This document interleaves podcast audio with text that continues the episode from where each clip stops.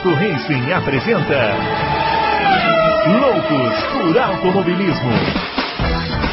Informações, entrevistas, debates, tudo para você ficar por dentro do mundo do esporte a motor. Loucos por Automobilismo está entrando no ar. Muito bem, senhores, começando o seu Loucos por Automobilismo número 70, edição número 70. Hoje, depois desse GP da Toscana lá na pista de Mugello, vitória do Lewis Hamilton, vitória de número 90 do Lewis Hamilton. Falta agora uma vitória aí para ele igualar o recorde de vitórias da história da Fórmula 1 que pertence ao Michael Schumacher. Esse recorde aí que a gente achou, eu pelo menos achei que não ia ver ninguém bater, mas o Hamilton está chegando lá e nós vamos falar sobre isso aqui. Uma corrida bem movimentada, com muitos acidentes, alguns mais sérios, uma relargada um pouco confusa. A gente vai falar um pouquinho sobre isso aqui, se a regra atrapalhou, não atrapalhou, quem fez errado, quem fez certo. Vamos falar disso tudo aqui hoje. Teve também Fórmula Indy, Stock Car. Enfim, muita coisa para a gente falar aqui na edição. Vamos rapidinho já chamar o grande Adalto. Adalto muito entusiasmado com a pista de Mugello e o André, André Aires. Já, já vou começar mandando essa pergunta aqui do André Aires, o, o Adalto. Quer saber, primeiro, se a gente prefere brita ou grama ou asfalto, e quer saber o que você quis dizer com pista de gente grande, se ah, tá. referindo a Mugello. Onde você falou isso, Adal? Eu falei isso na, na, na matéria da corrida. Hum, eu falei isso então, no comentário. por favor.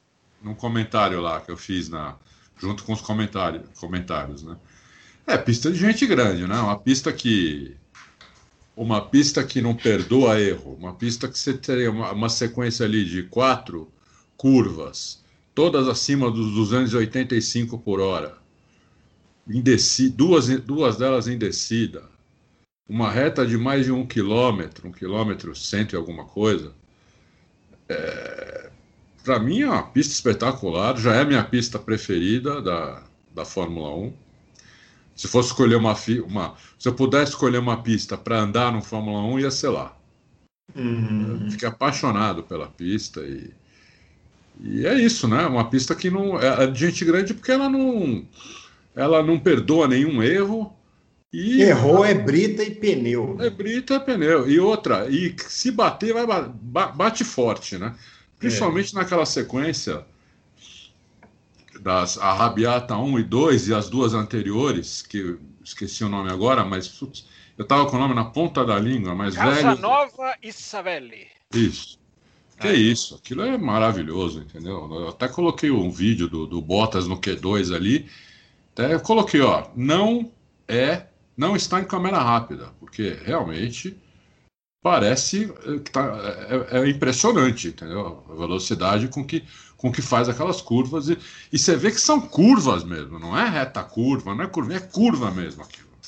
É. Vê, como, é, como a aderência no Fórmula 1 é uma coisa inacreditável, né? Andar no limite dessa aderência é, não é para qualquer um, entendeu? Não é para qualquer um. É Casanova e, e Savelli, né? O, o né? o nome da, das curvas antes da, é, Casa Nova, Savelli, a Rabiata 1 e a Rabiata 2. É, é simplesmente espetacular. Não só essas curvas, toda a pista eu achei. Adorei a pista inteira. Uhum. É isso aí. Vamos falar mais para frente do. Vamos falar daqui a pouco também da pista, da corrida. Fábio Campos, você já invadiu aqui a, a, a, a transmissão, a transmissão, já invadiu aqui a, a abertura. Fala aí, você também gostou da pista, assim, a, a, com as curvas? Agora, é, é, isso é só para adiantar já um assunto, agora a gente pode falar também do nome das curvas, porque pela primeira vez em muitos anos nós tivemos um, narrador que falou nomes das curvas. É verdade. né? ah, é? Aparentemente estudou o tema, o que é uma coisa bem rara aqui no Brasil. É. Então estamos todos afiados para falar nome de curva aqui hoje, viu, Fábio Campos? O senhor que gosta de nomes de curvas. Curvas com nome para ser mais para ser mais justo. Nome de curvas com nome normalmente são curvas que têm caráter. E a pista, a pista de Mugello tem caráter. É uma pista que tem alma. É, as... Foi muito legal ver É o que a gente. É, isso que você está contando é interessante, né? Narrador que se prepara, você vê que faz toda a diferença. Faz né? toda a diferença. E as curvas são fantásticas, né? Os nomes são, são, são, são incríveis, né? Não só a, a, a Rabiata Uno e Due, o David Croft falou em italiano, quis falar em italiano. Uhum. É, mas a Scarperia, Correntaio, a última curva Butini, é, então a gente. E a Sandonato, a curva 1, né, que é uma das também de nome mais bonito e uma das curvas mais famosas. A gente já conhecia Mugello da MotoGP, mas é. claro que ver a Fórmula 1 andar dá uma outra cara né, para a pista. Essa, por mais que a gente goste de ver a, a MotoGP lá, e é fantástico, porque é uma pista. A MotoGP não tem o problema que eu vou falar daqui a pouco da que a Fórmula 1 tem. É, mas esse trecho de, de entre a 6 e a 9, né, que é entre a Casanova e a Rabiata 2, onde bateu o Stroll, para quem não sabe onde a gente está falando, é, é, muito mais legal você ver os carros fazerem do que as motos, porque é, você tem uma noção total de velocidade, de, de enfim, de, de precisão, de risco, de, de, de, proximidade da quabrita, é, é, muito, é muito interessante, sem dúvida esse lado foi muito interessante é, de assistir. Mas, não é, Bruno? Você sabe que comigo sempre tem um mas. Né? Sempre tem. É, sempre, tem sempre tem um mas. É, é uma pista que ficou pequena para a Fórmula 1. Né? Ou uhum. a Fórmula 1 ficou muito grande para a pista. É, eu acho, primeiro, importante ressaltar que a Fórmula 1 não vai voltar para lá, é, a não ser que o vírus continue a incomodar. É, o que não estou dizendo aqui que é preferência minha ou não, estou só passando uma, uma informação, uma tendência. A pista não faz parte dos planos da Fórmula 1. Pode voltar no futuro, e é justamente aí que eu queria chegar. Para a Fórmula 1 do futuro, a Fórmula 1 de 2022, pode ser sim uma pista interessante. Para essa Fórmula 1, é, a corrida não me convenceu nesse ponto. Eu acho que eu vi muitos sites chamando a corrida de épica, algumas matérias chamando a corrida de épica. Épica para mim é outra coisa, é eu uso a palavra de uma maneira diferente. É uma corrida que teve movimentação, teve, as paradas sempre dão um ar, um ar interessante para a corrida, enfim, é, nada disso se apaga. É, agora, há uma grande diferença entre assistir as voltas nas câmeras on-board, o qualifying, é, é muito legal. Para aquilo que eu sempre meço as corridas de Fórmula 1, que é a ultrapassagem, é, infelizmente não é culpa nenhuma da pista. É culpa da Fórmula 1 que cresceu, ficou grande demais para esses autódromos. Mas seria legal ver a Fórmula 1 de novo em Mugello, não tem dúvida nenhuma. Muito bem, com isso aí você já respondeu aqui o Ditos e o Leandro Alves, que eles queriam saber qual é a chance de Mugello retornar à Fórmula 1. É, ano que vem, difícil, né? A não ser que o vírus continue circulando, o que seria uma má notícia. Então, na verdade. É, né? se o vírus continuar circulando, a Fórmula vai ter tanto problema, tanto problema para resolver, que a pista, qual pista correr vai ser um dos menores. É, exato. Eu acho, um, eu acho uma pena a Fórmula 1 não voltar para lá, entendeu? Se não voltar, porque a pista eu não, eu, não, eu não concordo com o Fábio, eu não acho que a pista ficou pequena. Acho que ela é muito rápida, mas pequena ela não é. Pequena, por exemplo, é Interlagos, tem 4 mil metros. Pequena para ultrapassagem, eu não, não, digo de tamanho, de extensão. Pequena para capeta. Olha, a gente viu, a, a, na, na, não só na reta a gente viu ultrapassagem, mas a gente viu ultrapassagem em curva, até por fora. Sim, na, do álbum, sim. Né? na Sandonato, vimos naquela. na, na Luco, na 2, na Pódio, vimos. E até nessa Materace. Não dá mais, depois não dá mais para ultrapassar naquelas curvas, é, naquela sequência de curvas, porque os carros estão a quase 300 por hora. Né? O cara tentar ultrapassar ali, meu. É. é eu, eu, eu gostei da pista por causa disso, disso aí que o Adalto falou. Ela põe medo nos pilotos. Põe medo. Piloto de Fórmula 1, piloto, piloto de Fórmula 1 precisa ter medo. Ele, ele, não, pode, é. ele não pode chegar no, no, numa pista igual. A gente estava comentando aqui em Silverstone, naquela primeira. É a, a primeira, antiga primeira curva, né? Que o cara hoje faz ela toda com o pé cravado, né? A copse. E, a copse. É, eu, eu me lembro uma entrevista do Mansell, é, ah, sei lá, uns seis anos atrás, ele falando que é, quando eles chegavam para correr em Silverstone, o, a, o, o, grande desafio que todos os pilotos tinham era fazer a copse de pé embaixo. Eles passavam o, o fim de semana inteiro assim se preparando para conseguir fazer a copse de pé embaixo e nem se importava com o tempo de volta. Ele queria conseguir fazer a copse com o pé embaixo. Esses desafios com a, modernidade da Fórmula 1, com o tamanho das áreas de escape, com a capacidade dos carros, dos freios, de tudo, ficou é, é, esvaziado. Né? Basta lembrar, Bruno, que a Oruge hoje é feita de pé embaixo. Pé a, a mais desafiadora. É. Por isso que eu disse, a Fórmula 1 é. de 2022 seria outra em Mugello. Seria, para mim, muito mais interessante. Né? É. Não, é você falou uma coisa que eu concordo totalmente, Bruno. A pista é assustadora. Isso, a pista põe medo. Ela é assustadora. O cara, o cara para fazer aquelas arrabiatas ali, é, ele precisa ter coragem para entrar ali. Você vê que ele tem que dar uma tiradinha de pé, acertar o carro para a segunda perna. É, é. é difícil. E, e, se der algum problema, a porrada é. Nós vimos o, o, o, o o Stroll, né? Eu, quase eu perdeu acho que põe medo casa, mais né? na gente do que neles. Eu não sei se os pilotos tiveram algum tipo de medo nesse sentido, não. É, também acho que não, mas eles mas devem ter se sentido mais desafiados do que Sim, sim, tem caráter pistas, a né? pista, né? é aquilo, a pista tem caráter. É. É. Bom, vamos lá. O, nosso. Para quem vai para a Rússia, vamos... para quem está indo para a é. Rússia, é. vai dar saudade. Aquela área, aquelas áreas de escape que parece estacionamento do Extra, né? É. na madrugada, não tem ninguém, né? O Bruno o... Responde... Bom, vamos lá. Eu respondi o Bruno se eu prefiro brita ou, ou asfalto. Não, não respondeu, não. É o André Aires. O que, que você prefere? Aires. Brita, asfalto, brita ou asfalto ou grama nas áreas de escape? Olha, eu prefiro brita porque a grama, o carro não perde nenhuma velocidade, aí fica muito perigoso. Né? Então, eu prefiro Brita. E você pode até ter uma ou duas curvas é, com área de escape de asfalto para, vai, em uma ou duas curvas, perdoar o, os pilotos. Mas na maioria delas eu preferia a Brita, entendeu? Você põe uhum. a pista, a zebra, sei lá, quatro, me quatro metrinhos aí de grama e brita. E, e, pronto. E se o cara errar ali, já era, entendeu? É, eu acho que melhor. Muito bem. Você tem, Ó, certeza vamos... que essa, tem certeza que essa pergunta é do André Aires? Porque eu tô vendo aqui, a pergunta do André Aires é sobre imprevisibilidade. É, Só se ele mandou duas. Ah, ele mandou ele duas, tá certo. Então o senhor me desculpe. O senhor me desculpe a é. interrupção. Fez duas, mas nós estamos aqui num regime de economia economia aqui para poder responder as perguntas de todo mundo. Então, essa foi a pergunta do André Aires. Ó, só passando aqui o nosso Twitter, eu sou o arroba BrunoAleixo80, o Fábio é o CampusFB e o Adalto, arroba Adalto Racing.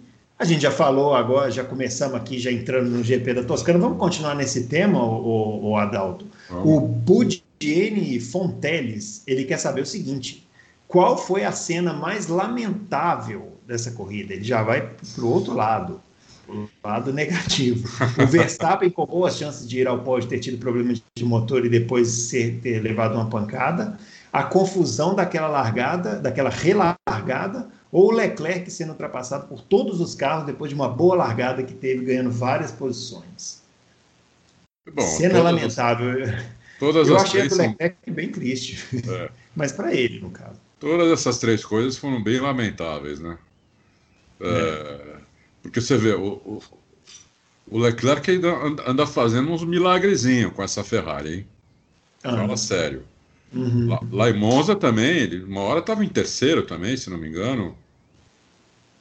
Não, sei se não essa foi... agora ele, tá, ele chegou a andar em terceiro, né? Não foi nessa? É, chegou a andar em terceiro. anda fazendo uns milagres aí. É, não sei qual dizer qual que é mais lamentável, mas eu vou, vai, vou ficar com com a, com a batida na, na relargada. Porque ali foi culpa de um monte de gente.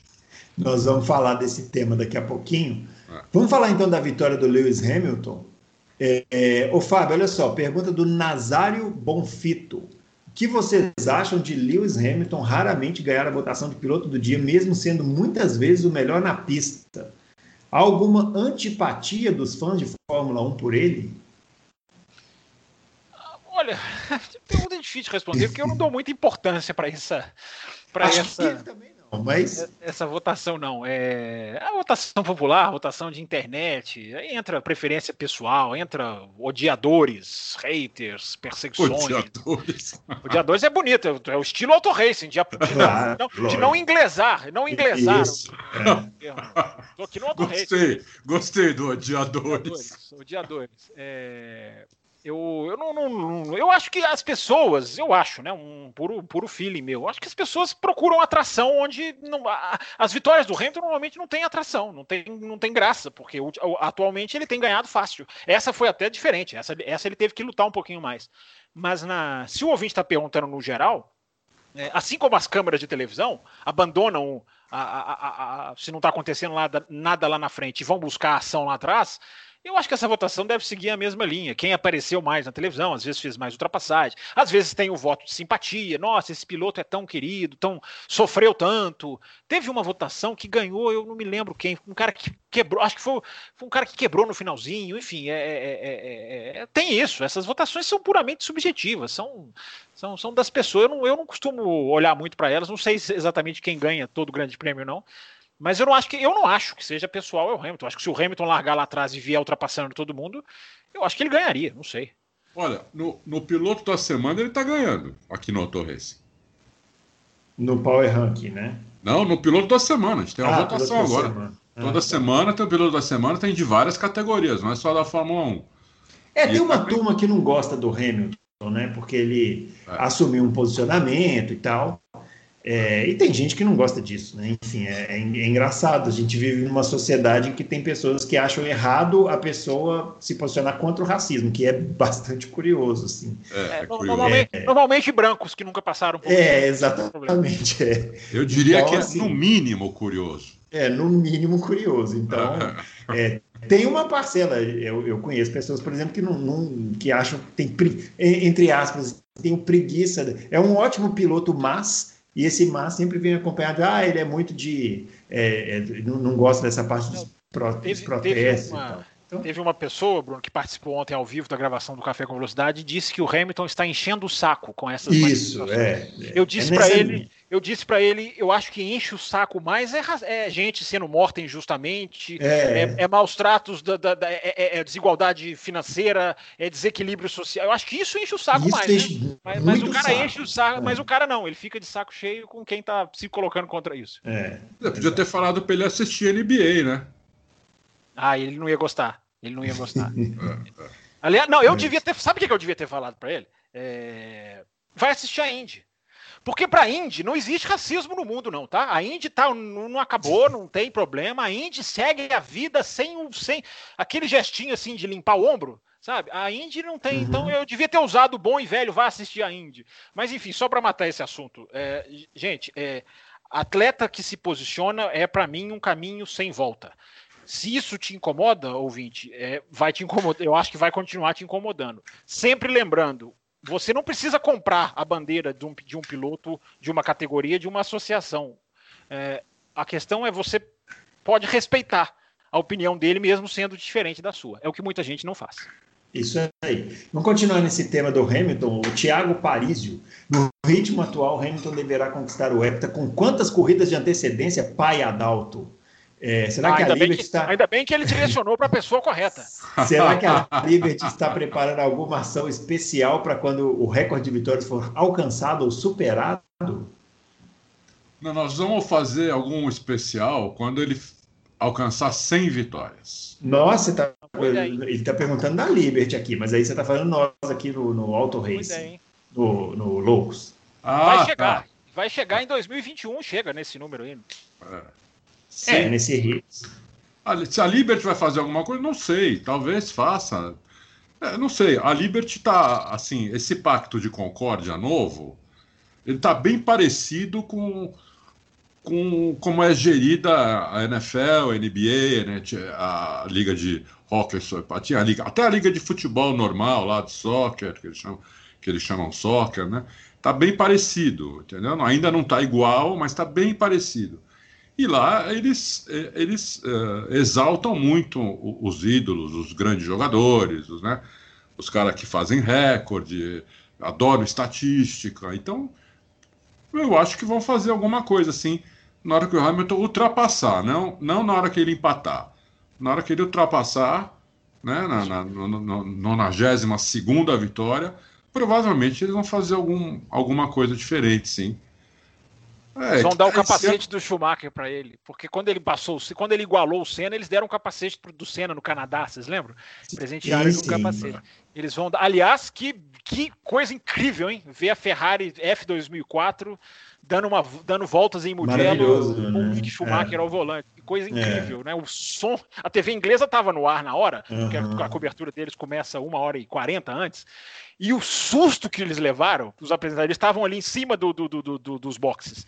Eles uhum. levaram um susto, porque é, a gente se desacostumou ao som do motor. É. E aquilo ali irrompe na transmissão, gritando, e você não escuta nem o repórter com o microfone na mão.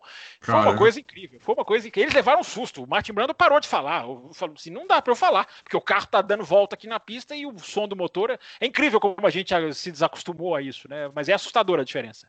É. E a imagem é linda, né? O carro é. vermelho, o capacete do Schumacher, né? foi uma ótima, uma ótima homenagem. E tinha público, né, gente? Que bom, né? Que tinha gente é. na pista acompanhando ao vivo. É verdade. O Márcio Taki, Fábio, olha aqui que pergunta boa. Ele quer saber o seguinte: quem é mais importante para quem, Lewis ou Mercedes? Ele está falando, claro que existe uma sintonia entre é, o que fez eles chegarem onde estão, mas vai haver renovação de. O Márcio Taki. É, ele está querendo saber o seguinte: quem vale mais para quem? Se o, o, Hamilton é mais importante para a Mercedes ou a Mercedes é mais importante para o Hamilton? Eu acho que eu não sei responder isso, não, Fábio. Você sabe? Que pergunta legal, cara. Que gosto é... dessas, essas perguntas desafiadoras são, são, são interessantes, né? Uma pergunta difícil para pensar. É, é... Para pensar eu, na cama, mas não vai dar tempo. Cama, mas não vai dar tempo. Essa tem que ser antes da cama. Né? É, tem que ser agora. Eu, olha, sabe que eu acho que hoje é, sem o Hamilton, eu acho que a Mercedes continua com uma força muito grande, com um bom piloto. Não acho que o Bottas seja esse piloto, embora o Bottas seja um bom piloto.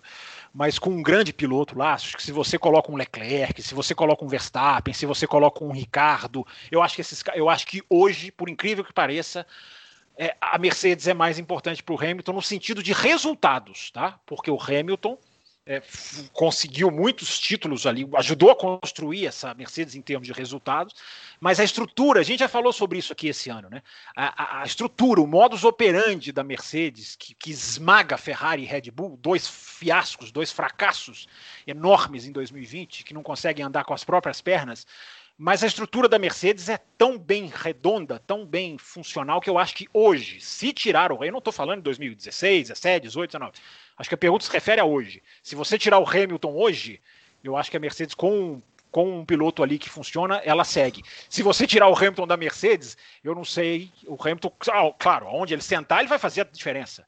Mas se a questão é ganhar corridas, o carro hoje é mais importante, embora o piloto esteja genial, esteja no, no, no, no, limiar da sua, da sua forma perfeita e conseguindo extrair, se desenvolvendo.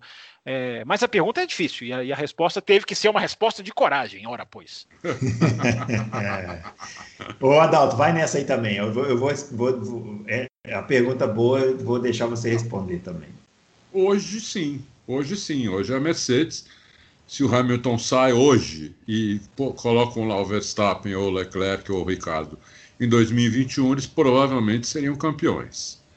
É, como aconteceu, por exemplo, com a Ferrari quando o Schumacher saiu em, né, em 2006. Seis. Uhum. Em 2007 a Ferrari foi campeã de novo com o Kimi. Né? Uhum. E, então é, você você quando tem uma sequência assim de carros de uma equipe muito muito bem redonda, é, muito bem, o carro é muito bom, é lógico que aquilo ali não acaba de um, de um ano para outro. A não ser quando o mundo. A não ser, por exemplo, vai, pode acontecer em 2022 por causa do regulamento, né? Que vai mudar totalmente, vai mudar tudo, pode, pode até acontecer. Mas. É, é isso. É, é tá tudo muito redondo. Então, você colocar um piloto avião lá, o cara vai. O cara provavelmente vai ganhar também. Agora, eu acho que o importante é como isso foi construído, entendeu? Uhum. Isso foi construído. Quando o Hamilton foi para lá, a Mercedes não ganhava a corrida. Né? Então passou a ganhar no, no, Ele ganhou uma corrida lá em 2013. Na verdade, o Rosberg ganhou em 2012, hein? Antes dele chegar. Não se esqueça. É, o Rosberg ganhou uma corrida em 2012, sim, é verdade. Sim. Ganhou uma corrida. Não era uma estrutura vencedora, o que você está querendo dizer, né? É. E aí ele foi junto com a equipe crescendo, né? Fazendo a equipe e chegaram nesse, nesse ponto que realmente agora ficou mais fácil para quem sentar e, e, e, acelerar, entendeu? Mas é, é isso. Eu acho que de, é. com os anos você... isso acaba também, entendeu? Isso acaba também. Você, é assim. Você é verdade, essa, Bottas essa, aí? Só esse finalzinho de resposta do Adalto aí tem uma coisa para responder o ouvinte. Em 2022 é. isso pode mudar. Né? Se é. o Hamilton não tiver, a Mercedes pode sentir muito, ou o Hamilton pode ficar e ser o cara que vai puxar para cima, porque tudo vai se embaralhar, né? É verdade. Exatamente. Agora, vocês citaram o Bottas aí. É, essa corrida, para mim, para quem quer entender o que a gente fala sobre o Bottas, essa corrida é perfeita. Por porque o Bottas ele foi não, porque o Bottas ele foi tão rápido quanto o Hamilton o fim de semana inteiro. Ele andou junto com o Hamilton o final de semana inteiro. Mais rápido. Ele foi Mas aí mais rápido teve... nos três treinos livres. Foi mais rápido nos, nos treinos livres, inclusive. Mas aí você tem um lance da corrida em que ele teve a chance de tomar a ponta. Isso. Que foi quando ele largou em segundo na última largada. Ali, todo mundo estava percebendo, inclusive o próprio Bottas se beneficiou disso na primeira largada, né? O Hamilton na segunda deu troco. Aí o Bottas teve uma terceira chance de, de, de, de, de voltar a liderar, pegando o vácuo do Hamilton na relargada. Era a chance, era ali. Ele tinha que aproveitar aquele momento para passar a liderar a corrida e ganhar. Ele largou mal. Então, mas é isso. Então é isso. Que é, é, isso, é isso que faz a diferença. Se o Bottas é rápido, é rápido. Agora, é difícil acreditar que o Bottas vai conseguir algum dia desafiar o Lewis Hamilton, porque no momento em que ele tem a única chance da vida dele durante um fim de semana de corrida para bater um piloto que é quase imbatível, ele falha. Então, realmente, assim, é, é um, foi, foi, eu acho que foi uma, um bom resumo assim, do, do, que a gente pode falar sobre o Bottas. Né? Ele vai ter uma boa chance agora na próxima corrida, que é uma pista que ele vai muito bem, o Bottas. É uma das piores pistas do Hamilton. Só que. É, vamos ver. Vamos ver. Bom, para a gente finalizar o tema aqui do, do, Hamilton, mas agora mais falando especificamente sobre a Mercedes, Adalto, o Siegfried quer saber o que você sabe sobre a venda da Mercedes para um dos patrocinadores. Está rolando esse papo aí, né? É, a gente até. A gente até publicou. Uh, é, é, difícil. Eu, eu acho que não. Eu, eu, saber, eu sei o que o que tá, o que foi o que foi publicado. Eu não, eu não sei nada além disso. Uh, na, quando eu converso com o Dude, ele nunca toca nesse assunto, tá tudo normal. Então, não, não sei. Se é possível, até é. O cara comprou. O cara comprou equipe de, ciclismo, o cara comprou um monte de coisa, o cara tá patrocinando lá a America's Cup, que é um negócio absurdamente caro também, mas tem pouquíssima visibilidade mundial. É, são os barcos, melhores barcos do mundo, é, como se fosse a Fórmula 1 dos barcos, né? mas não, não é bem uma corrida, é vela. Então, é, é, é até possível, mas eu acho que é improvável, eu acho que não vai acontecer. Acho que a Mercedes continua, uh, pelo menos, pelo menos até esse, esse final desse pacto de concórdia que eles acabaram de assinar. É, mas é opinião minha, isso não é informação, é uhum. é opinião. Muito bem. Tá aí respondido. Vamos lá. O, vamos falar do acidente lá na relargada, né? Na verdade, foram. Vamos, foram um, foi um acidente na largada, aí depois um acidente na relargada. Então foram dois acidentes, assim, e depois o acidente do Stroll, né? Que causou uma terceira relargada.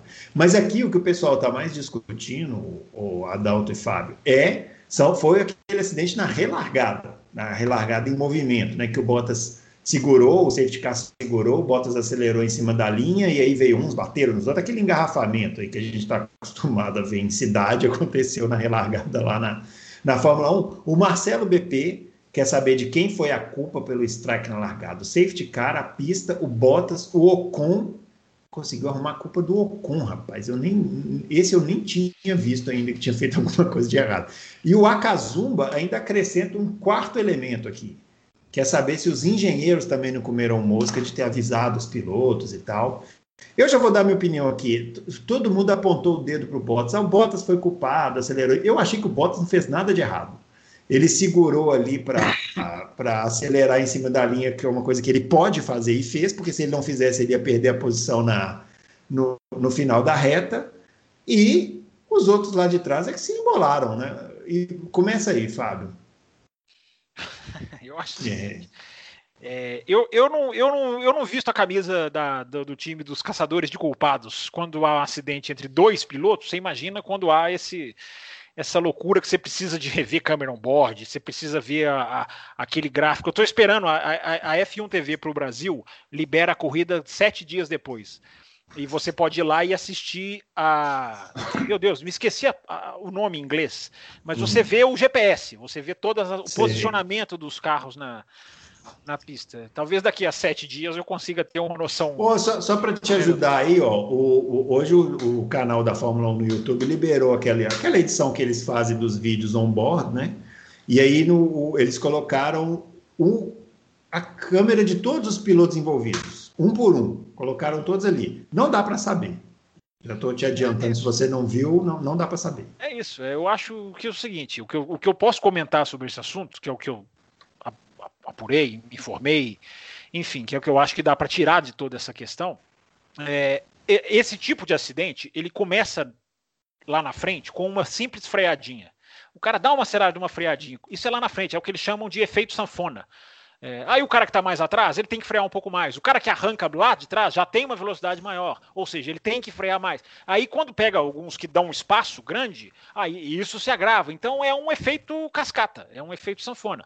É, o que dá para tirar de tudo isso é a Fórmula 1 mudou o procedimento de safety car, tirando o safety car muito próximo da linha de largada, apagando as luzes muito próximo da linha de largada.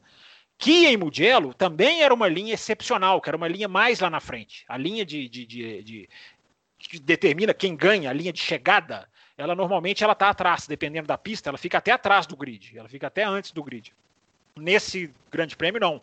Ela era lá a linha depois da, do, da pole, depois da marca do, do, do P1 mesmo. É, isso influencia muita coisa, inclusive tecnicamente. O cara tem que usar bateria na, no, no, final, enfim, várias coisas.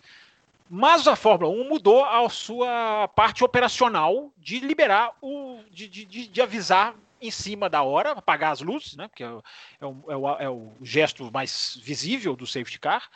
É, e os, e os pilotos podem, o piloto líder, como você falou, ele tem essa prerrogativa de ir até a linha, até a linha se ele quiser, até a linha de largada para começar acelerar. Eu sou a favor dessa mudança, porque eu acho que dá mais imprevisibilidade para as relargadas. Quanto mais você tenta manter o pelotão compacto, que é o que não aconteceu em Mugello, uh, você tem mais chance de ultrapassagem. Eu lembro que de 2006 até 2000 e não sei quanto, 10 anos, 12, 13 anos, a gente teve praticamente todas as relargadas enfadonhas, previsíveis, sem nenhuma mudança. Ah, porque o ponteiro dita o ritmo, ele larga a hora que ele quiser, ninguém pega, o segundo ninguém pega, e aí fica uma coisa chata. É, aliás, elogie-se a invenção das largadas paradas em bandeira vermelha. Muito legal, muito mais emoção, uhum. muito mais tensão. Mas, Bruno, a culpa não é da regra, na minha opinião. O Hamilton achou que é, eu, eu discordo. É, a culpa não é do Bottas, porque ele simplesmente não acelerou e freou. Se ele tivesse acelerado e freado, talvez pudessem colocar a culpa nele. É... E a, a, o que é preciso fazer é se sentar. No, quando eu estou dizendo não muda a regra, não é cruza os braços, vamos para a Rússia e acabou.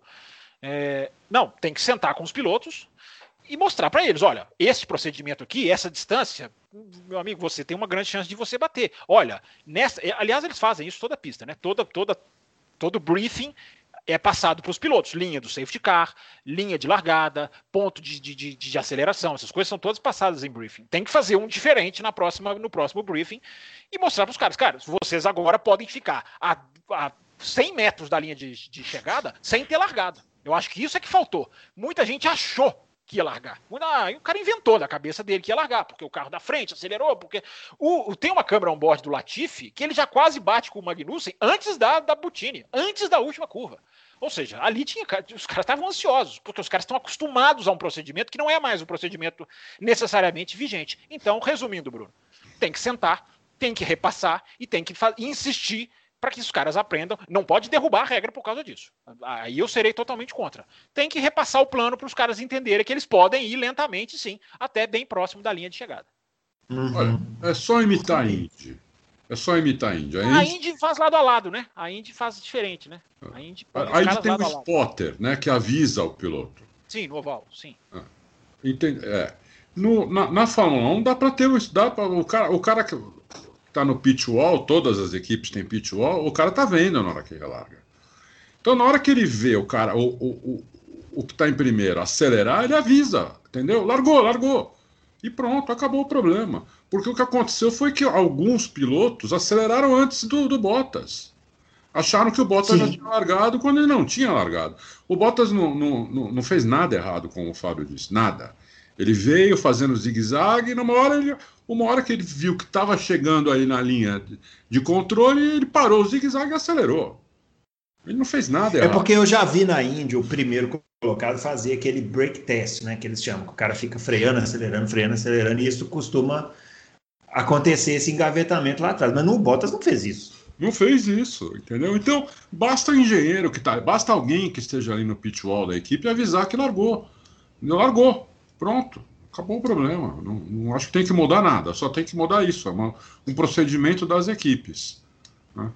É Porque o pessoal estava muito ansioso. Quando o Bottas largou, o pessoal já estava batendo, pô. É, foi. Ah. Foi, foi um engarrafamento, né? É. E o, o, a batida do Giovinazzi foi bem forte, né? Chegou a quase virar o carro. Quase é ele? Quem que é, Bruno? Um carro que você vê na câmera on board, eu não estou me lembrando quem é. Mas é aquela típica situação que às vezes acontece em largada parada, de um carro sai da frente e tem outro, o outro tá praticamente parado. É, então, o que saiu da frente eu não sei, mas o que vinha atrás e, e, e não teve tempo de reagir foi o Giovinazzi, ele é acertou em cheio. Né? Eu acho que ele acertou o Magnussen. Sim. em cheio e, e, pegou o Carlos Sainz de lado. E ele quase virou o carro. Quase, quase virou. É, é. É. Inclusive, muita gente falando que o Halo salvou né, o Carlos Sainz, que a roda bateu lá. É, pode ser, eu não sei. Eu não Realmente parece que bateu mesmo, né? Não dá para saber. O, William Soares é, quer saber o que a gente está achando desse excesso de bandeiras vermelhas na Fórmula 1. É, ele está falando que esse Masi está querendo transformar a Fórmula 1 em Fórmula Indy. e aí, Fábio, você acha que está tendo muita bandeira vermelha ou não? Eu discordo do William. Eu acho que as provas estão parando por necessidade. Não acho que as provas estejam parando por, por, por forçação de barra, não. Eu acho que não, não, é, um, não é uma. É porque a gente passou muitos anos sem ter a execução das bandeiras vermelhas. Não é porque elas acontecem em dois grandes prêmios seguidos que tem alguém, digamos, é, forçando a barra. Eu acho que eu acho que as bandeiras vermelhas não fazem mal para a Fórmula 1, mas elas também não estão sendo usadas de maneira, digamos, uh, desleixada. Banalizada, né? Desleixada, sem referência é. ao âncora. É, não acho que seja, não acho, não acho que seja desleixo. Desleixo a gente vê aqui no, no Loucos. Não, não, não. Aqui todo, toda terça-feira a é. gente tem muito desleixo. Vamos lá, gente. Por que, que, a, por que, que aconteceu a bandeira vermelha na, em Monza? Porque a barreira de pneus precisava ser reparada. É, é, o, o, trator na pista. Por que, que a bandeira vermelha aconteceu as duas aconteceram em Mugello. É, uma por causa da mesma, mesma, mesma, obrigação do Stroll, que, que desarrumou a, a, barreira dos pneus, e a outra porque a pista tinha 35 carros destruídos. É, então eu acho, William, que foram paradas necessárias. Não, não acho que houve forçação, não. Eu também acho, foram paradas necessárias. Eu sou, eu, eu sou contra o que acontece na Indy, que lá o nego cospe na pista, eles dão bandeira amarela não fazem assim mais, não é assim mais. É. Tem várias corridas sem bandeira amarela nenhuma, do começo ao fim. Não, mas sim, sim, mas assim, normalmente, principalmente em oval, cuspiu na pista a bandeira amarela. Pelo menos era assim, agora tenho assistido menos. Essa, é, é, nesse final de semana eu só assisti metade da, da segunda corrida. porque tá, tá, tá bravo o negócio. E então, eu, mas eu achei que não teve nada de, de, nada de errado também. Quando, quando tiver que dar safety car, tem que entrar o safety car. Se tiver que tirar o carro que está atolado, tem que, tem que entrar o safety car. Porque uma vez não fizeram isso e, e o piloto morreu, né? Não faz tanto tempo assim. Qual que é? Desculpa. E, ah, do. É. A do. do Lá no Japão. É. Uhum. É, e, e uma coisa que é importante, gente, bandeira vermelha tem, é bem claro em regulamento é manutenção de pista, é obstrução de pista, é necessidade de ambulância e talvez tenha mais um que eu não estou lembrando, mas tá, é, é, é, não é, ah, vou dar uma bandeira vermelha aqui porque eu quero. É. Não, é bem, tá, tá, tá, tudo muito bem. Não, é, e, e na segunda ali, né, do jeito que o Stroll bateu ali, imagina se outro bate ali e não tem a barreira de pneus. Ah, não. Naquela sim. curva ali. Reparo de bater de barreira. Eu não sei se eu falei, mas reparo de. Uhum. Manu, é, falei, né? Manutenção de pista. É. Isso, isso é, é, e é bom que pare, William, porque se os caras ficarem 30 voltas em bandeira amarela, nós vamos ficar reclamando aqui. 30 é. voltas de safety car, então é bom que pare. É 30 voltas de corrida que a gente perdeu. Né? Sim. É, é. Sim, eu, eu, eu, acho, eu acho bom isso também. Quando, quando tem que fazer, tem que fazer pronto. É. Ó, é. pergunta do... Ficar duas, três horas assistindo a corrida de Fórmula 1 é uma delícia. Pô, vai falar que vocês não. Não, não tem problema nenhum. Pode, é, pode dar fica lá parado. Os uma das descem... melhores corridas de, dos últimos anos foi o GP do Canadá de 2011. Teve, sei lá, cinco horas de duração. Quatro horas, né? quatro horas é. e quatro minutos. É, então. Então, não tem problema. A espera pela pelo fim da bandeira vermelha faz parte da expectativa do, do, do pessoal. Ô, Bruno, Pergunta aqui do. Oi. Deixa, deixa, eu só falar uma coisinha antes que eu me esqueça. Fala. É, se você pegar. Eu fiquei impressionado como, como o, o carro da Indy está sem aderência nenhuma. Sim. Né? É como... esse, esse carro da Indy ele, é, ele não tem impressão nenhuma, né? Meu Deus, como o carro não tem aderência, o carro é muito lento naquela pista que eu adoro, essa pista de Mid Ohio, como os carros são lentos lá, meu Deus do céu, muito lentos. Aí você você compara com a aderência no Fórmula 1 lá em Mugello, fazendo aquelas coisas de pé cravado. Meu, parece um Fusca o, o, o IndyCar. Eles realmente, o próximo carro, eles têm que pôr muito mais downforce. O Mas carro o problema. Mas ah. aí também atrapalha a ultrapassagem, né? Não, depende. Você pode pôr. Eles já têm um efeito solo, né? O, o, o Indy tem um pouquinho de efeito solo. Uhum. Eles podem aumentar esse efeito solo, entendeu? Porque daí não atrapalha a ultrapassagem. Eles têm que fazer alguma coisa, porque o carro está muito lento, meu. Na, na, na, naquele zigue-zague que tem em Mid Ohio, é impressionante o que, como eles faziam lento aquilo. E o, o carro escorregando, e o cara consertando. Pare, parecia Fórmula 1 da década de 70, meu. É muito verdade. lento, muito lento. É. Precisa, precisa assim, melhorar. É, então, é isso que eu ia falar. A mim não incomoda desde que a corrida seja boa. A mim também. É, também não, não, vejo problema. Aliás, acho até que é mais difícil, né? O piloto se manter na pista ali. Tem uma turma ali na Indy, daqui a pouco a gente fala da Indy, mas tem uma turma ali que tem como né, se manter na pista.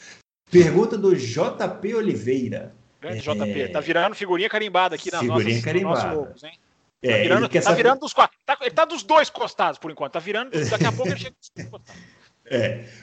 é. ele quer saber o seguinte: em relação à dinâmica das corridas, além das questões já alteradas de relargada, parada pós-bandeira vermelha, safety car desligando a luz o mais tardar possível e o quase abolimento do virtual safety car, tem mais coisas que vocês alterariam para melhorar o dinamismo da corrida? Nessas regras aí? Tem, Adalto? Ah, eu, é, ele já falou em abolir o, o, o, vir, o virtual, o, safety car virtual, né? É, né? Ele, falou, abolir... ele está citando assim, o quase abolimento. É, tem que abolir. Tá sendo bem menos usado. E faz... eu gostei da, eu gostei da largada parada. Acho que poderia eh, toda vez que entrar safety car na pista, acho que poderia fazer largada parada uh, acabar com a largada andando, que eu acho muito mais, muito mais emocionante e muda muito a dinâmica da corrida. Aliás, a dinâmica da corrida já mudou para pilotos inteligentes, porque hoje em dia não adianta mais você estar tá em primeiro e meter 30 segundos no segundo colocado. É besteira você fazer isso. Né? Porque tem. É, o Hamilton já sacou isso. Né? Já sacou, já sacou, entendeu? Você tem que pôr 3 segundos, no máximo 4, e parar, e manter essa diferença porque você economiza pneu, você economiza é, unidade de potência, você economiza um monte de coisa aí. Não vai. É, se entrar um safety car, alguma coisa, é, você estava só 3 segundos na frente, porque se você tiver 30, você detonou com o carro e perdeu toda a vantagem, entendeu? Então, Os três segundos de... são bons para dar uma, uma erradinha. O Senna não falava isso? Tem um narrador não, que fala Galvão, isso 155 é. milhões de vezes. Três ah, segundos são bons para dar uma erradinha.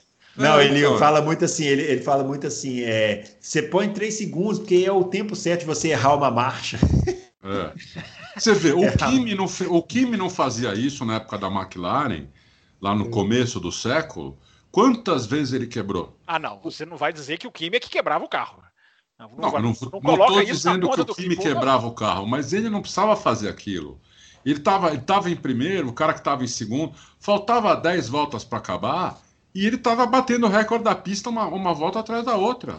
E já estava 20 segundos do cara, entendeu? Ele não precisava fazer isso. Nada. Aquele carro não aguentava nada. Aí quebrava o carro. Aí quebrava vezes ele largou em décimo, por, décimo primeiro, por perder 10 posições, por troca de motor. Aquele ano a McLaren que afundou. Eu acho que o que me ajudou na, no afundamento da, da McLaren, entendeu? Fazendo esse tipo de coisa. É... A tese, tá. Tá lançada a tese. Tantos é. engenheiros, tantos engenheiros. O cara fala, meu amigo, menos aqui, menos ali. Não, mas tem muita coisa que o piloto tem o feeling dele, né? Meu? Ele tem que sentir. Por exemplo, o, o, como o Bruno falou, o Hamilton está fazendo isso já faz uns dois anos. Né? Ele é que tá tem piloto que não sabe, né? Tem piloto que não. Eu, eu me lembro que o Verstappen, uma vez no México, ele estava ganhando a corrida, e o cara da Red Bull, umas três vezes no rádio, falou com ele: diminui o ritmo. Aí teve uma hora que o Verstappen respondeu: falou, não consigo, eu estou andando mais rápido, devagar que eu consigo, e, toma e volta mais rápido atrás de volta. O Vettel fazia isso. O Vettel, é. nos tempos de Red Bull, o engenheiro falava para ele, ele, ele teve uma vez que ele até respondeu: It's for fun. Né? Ah, é para mim é diversão. Eu vou acelerar, eu preciso acelerar para me manter aqui né, é. concentrado. Então, mas, mas nessa época de, de, de, de, motor que tem que durar seis, sete corridas, pneu não aguenta e bastante safety car. Fórmula 1 antigamente quase não tinha safety car era raro. Né? É, eu acho que o piloto tem que ter inteligência de colocar 3, 4 segundos e, e, e manter isso. Não adianta sumir lá na frente, entendeu? Porque ele só vai detonar equipamento sem. Ele não vai ganhar mais ponto por causa disso, a vitória dele não vai ser mais bonita por causa disso. Eu acho que ele tem que ter, tem que ter essa inteligência. Bom, ó, ele tá, peraí, deixa eu responder essa, porque essa pergunta vai, é boa, do JP Oliveira. É, o JP Oliveira, eu bolaria uma solução para manter os carros sempre juntos. É, já, já falei que em breve eu vou comprar aqui a briga das intervenções durante a corrida automáticas, com critérios, feitas de alguma maneira que eu vou bolar quando eu tiver com paciência para levar pancada e eu tiraria a, asa a asa que abre e aí para mim o pelotão mais junto a gente tem uma outra passagem do Bottas por fora no Ricardo na curva 1 Uh, que foi numa, no, ainda sem abrir, a, sem abrir a asa. E ele consegue, mesmo assim, fazer ultrapassagem por fora. Sim, por quê? Porque é. o pelotão estava junto. Se o pelotão não tivesse uhum. junto, é outra coisa. Então, para mim, é, esse é o X da questão, JP. É isso aí. O, Mário Designer, tendo em vista o acidente da última corrida e a emoção que, é as, que são as largadas paradas, não seria interessante escolher ela ao invés da largada em movimento, mas não não entendi. Na verdade, já é foi. O Adalto né? falou, o Adalto falou que é. colocaria para toda, toda, todas pra as. Todas, é. Eu acho que ele, é isso que ele está falando, né? É, é, isso aí. Exatamente. Bom, vamos a eles. Eu, Mário, concordo. Vamos ao, vamos ao primeiro pódio do Alex Albon, que saiu. Aleluia, irmão. Saiu o primeiro pódio do Alex Albon, chegou em terceiro. É, pergunta aqui do Rio do Lima. Hum, deixa eu ver aqui. O problema do motor Honda das últimas corridas pode ser referente a um mapeamento mais agressivo, destinado principalmente no carro do Max Verstappen, na tentativa de vencer a Mercedes, segundo o Marco, eles poderiam ter vencido em Mugello. Não, mas peraí, vamos responder essa pergunta depois. Eu quero falar do Alex Você, per você perdeu a pergunta do Albano. Essa aqui é um tempinho. Não, é, não, é porque as perguntas não tem pergunta. Aqui de, de... Não, não tem pergunta do Albon, não. Tem pergunta, da, tem pergunta tem sobre a Red Bull. Não tem nenhuma é. pergunta do Alex Albon, pessoal. Não, tem, tem três perguntas aqui, ó. Tem, uma, tem, tem perguntas aqui que não são exatamente sobre o Alex Albon, mas são sobre a vaga dele. Então vamos falar. Bruno Alves, o Drácula e a Gabriela Trindade querem saber sobre as chances do Pérez ir para a Red Bull em 2021, a despeito aí desse resultado do, do Albon agora, né, senhores? Vocês viram essas notícias do Pérez ir para a Red Bull? Eu confesso que eu fiquei meio por fora esse fim de semana. Notícia é. eu não vi, não. Só se eu não sei se o hum. Adalto. Notícia, uma coisa é conversa, outra coisa é notícia. Não, eu, não eu, eu, eu, vi, até, até publiquei o, o, uma, uma repórter da uh, Movistar falando que o Christian Horner teria ligado pro pro, pro Pérez antes inclusive do Pérez uh, antes de ser anunciado que o Pérez antes do Pérez anunciar que estava tá, fora uhum. perguntando qual era, qual eram os planos para ele para o ano que vem não sei o que que depois eles Bater aquele papinho, né? Aquele papinho. É, conversariam. Eu coloquei inclusive o vídeo na matéria, né? Uhum. Da, da, da, menina falando. É, então, é, se ela não inventou, eu acredito que não, é, teve, tem uma conversa. Né? Eu perguntei hoje para o Mate e ele não sabe de nada. Mas é, se a menina não mentiu, eu, eu acredito que não mentiu, tem alguma conversa sim. É uma rede é. de televisão respeitada, né? Não é, um, não é um canalzinho qualquer de quinta categoria. Exatamente, exatamente. É, um, é, um, é uma TV que vai todas as corridas, tudo. Isso, aqui, nem, isso. Nem se fosse a Globo coisa. aqui. Então, acho não, que. Acho não... melhor um pouquinho. É. é. não, não, eles, transmitem, eles transmitem entrevistas da quinta-feira, a Movistar transmite, faz uma cobertura de, de, de quinta-feira em diante. É, é. Ah, da, aliás, dessa vez a Globo mostrou as entrevistas, mostrou pódio, dessa vez mostrou um monte de coisa, viu? É, daqui a pouco nós vamos falar sobre, falar sobre isso daqui a pouco. Né? Ô, Bruno, é, é, é, é, a, foi a Gabriela e o que fizeram. Eu vou para quebrar o suas pernas. Bruno Alves, Drácula e a Gabriela Trindade. Não, aliás, né, pergunta de, de, ouvinte mulher sempre merece prioridade aqui. Nosso sempre merece. A gente fica sempre feliz. Ladies first. Ladies first, ora, como não? eu acho o seguinte, Bruno, eu estava pensando sobre isso esse final de semana, né? a gente é seduzido, talvez, a gente tende a nos render à improbabilidade de uma notícia se concretizar, que a gente, às vezes, a gente esquece de refletir sobre ela. É, parecia até esse final de semana, até isso que o Adalto está contando aí, até não tinha visto, já é uma fumaça, né, pelo que ele está pelo que ele tá contando. É. É, mas antes dessa fumaça não existia não existia nenhuma, até porque né, a confirmação oficial, né, da, da, da, da demissão do Pérez é, veio só na, na semana, no finalzinho da semana passada. Né? Demissão lamentável, viu, senhor Siegfried? Eu tô vendo a sua mensagem aqui, Siegfried pegando no meu pé aqui. Agora que o Stroll tá andando muito, não se diz, não precisa nem discutir a permanência. Se o Siegfried fica querendo pegar no meu pé, vou discutir sempre, viu? Vou questionar. O Stroll pode ganhar a corrida, que eu vou questionar os métodos que o levaram a ser piloto da Racing Point, que não concordo. Destruiu quatro carreiras, destruiu o exagero, mas afetou diretamente quatro carreiras e isso sim é ser demolidor de piloto, não não é não que a Red Bull faz. Mas sobre o Pérez, eu acho, concluindo o raciocínio, às vezes a gente pensa que uma notícia é tão improvável que a gente esquece de refletir. Se a gente refletir, gente, faz muito sentido. Pensem, esqueçam se vai acontecer ou não. É, faz muito sentido, até mesmo para essa Fórmula 1 covarde do tem que ter primeiro, tem que ter segundo piloto. Até nisso o Pérez se encaixa. Porque ninguém espera que o Pérez vá deixar o Verstappen para trás. Mas o Pérez pode ser de uma utilidade até como segundo piloto, que eu repito, é uma filosofia que eu discordo, mas até se quiserem abraçar essa filosofia, meu Deus, é um cara que tem tudo para marcar ponto. É um cara que vai te impulsionar num mercado gigantesco, que é o mexicano. É um cara que vai te, te, te dar um feedback técnico ótimo, porque tem muito mais experiência que o Verstappen, é, embora o Verstappen não seja nenhum, nenhum inocente nessa área. É, e, é, e é veloz é rápido, é É, não, sabe, sabe, o que mais? É experiente, ele não vai sofrer com o massacre do Verstappen. Exatamente, não vai que, que, é o que, que, é o que acontece com os outros pilotos. Exatamente, vai sentar e vai falar, cara, eu já tive em McLaren, eu já sentei em McLaren em crise. É. É, é enfim, é, faz todo sentido. Por isso eu gostei da pergunta dos ouvintes. Aliás, eu estou gostando muito das perguntas. É, sempre gosto, mas hoje estou achando que estão mais brilhantes. Especialmente ainda. brilhantes. Especialmente brilhantes. Faz todo o sentido. Faz todo o sentido. E seria um tapa de luva no senhor Lawrence Stroll sensacional. Ah, você não quer mais esse cara? Tudo bem, você quer pegar o tetracampeão em crise? Pegue. Tomara que dê certo. Eu vou pegar esse seu, esse seu rejeito e vou pôr aqui e, se, e, vou, e, vou, e vou bem. e vou se bobear. Vou arrumar quarto lugar adoidado. Vou arrumar quarto lugar, vou influenciar é. na estratégia, que é aquilo que a gente falou, um segundo piloto esse final de semana ia, ia dar certo, né? O, o álbum estava perto, o álbum estava em quarto, largando em quarto. É. Ia dar certo a questão das estratégias. O Pérez seria uma peça fundamental na estratégia de corrida. Estava perto na posição, né? Porque no tempo foi quase, foi mais de meio segundo, né?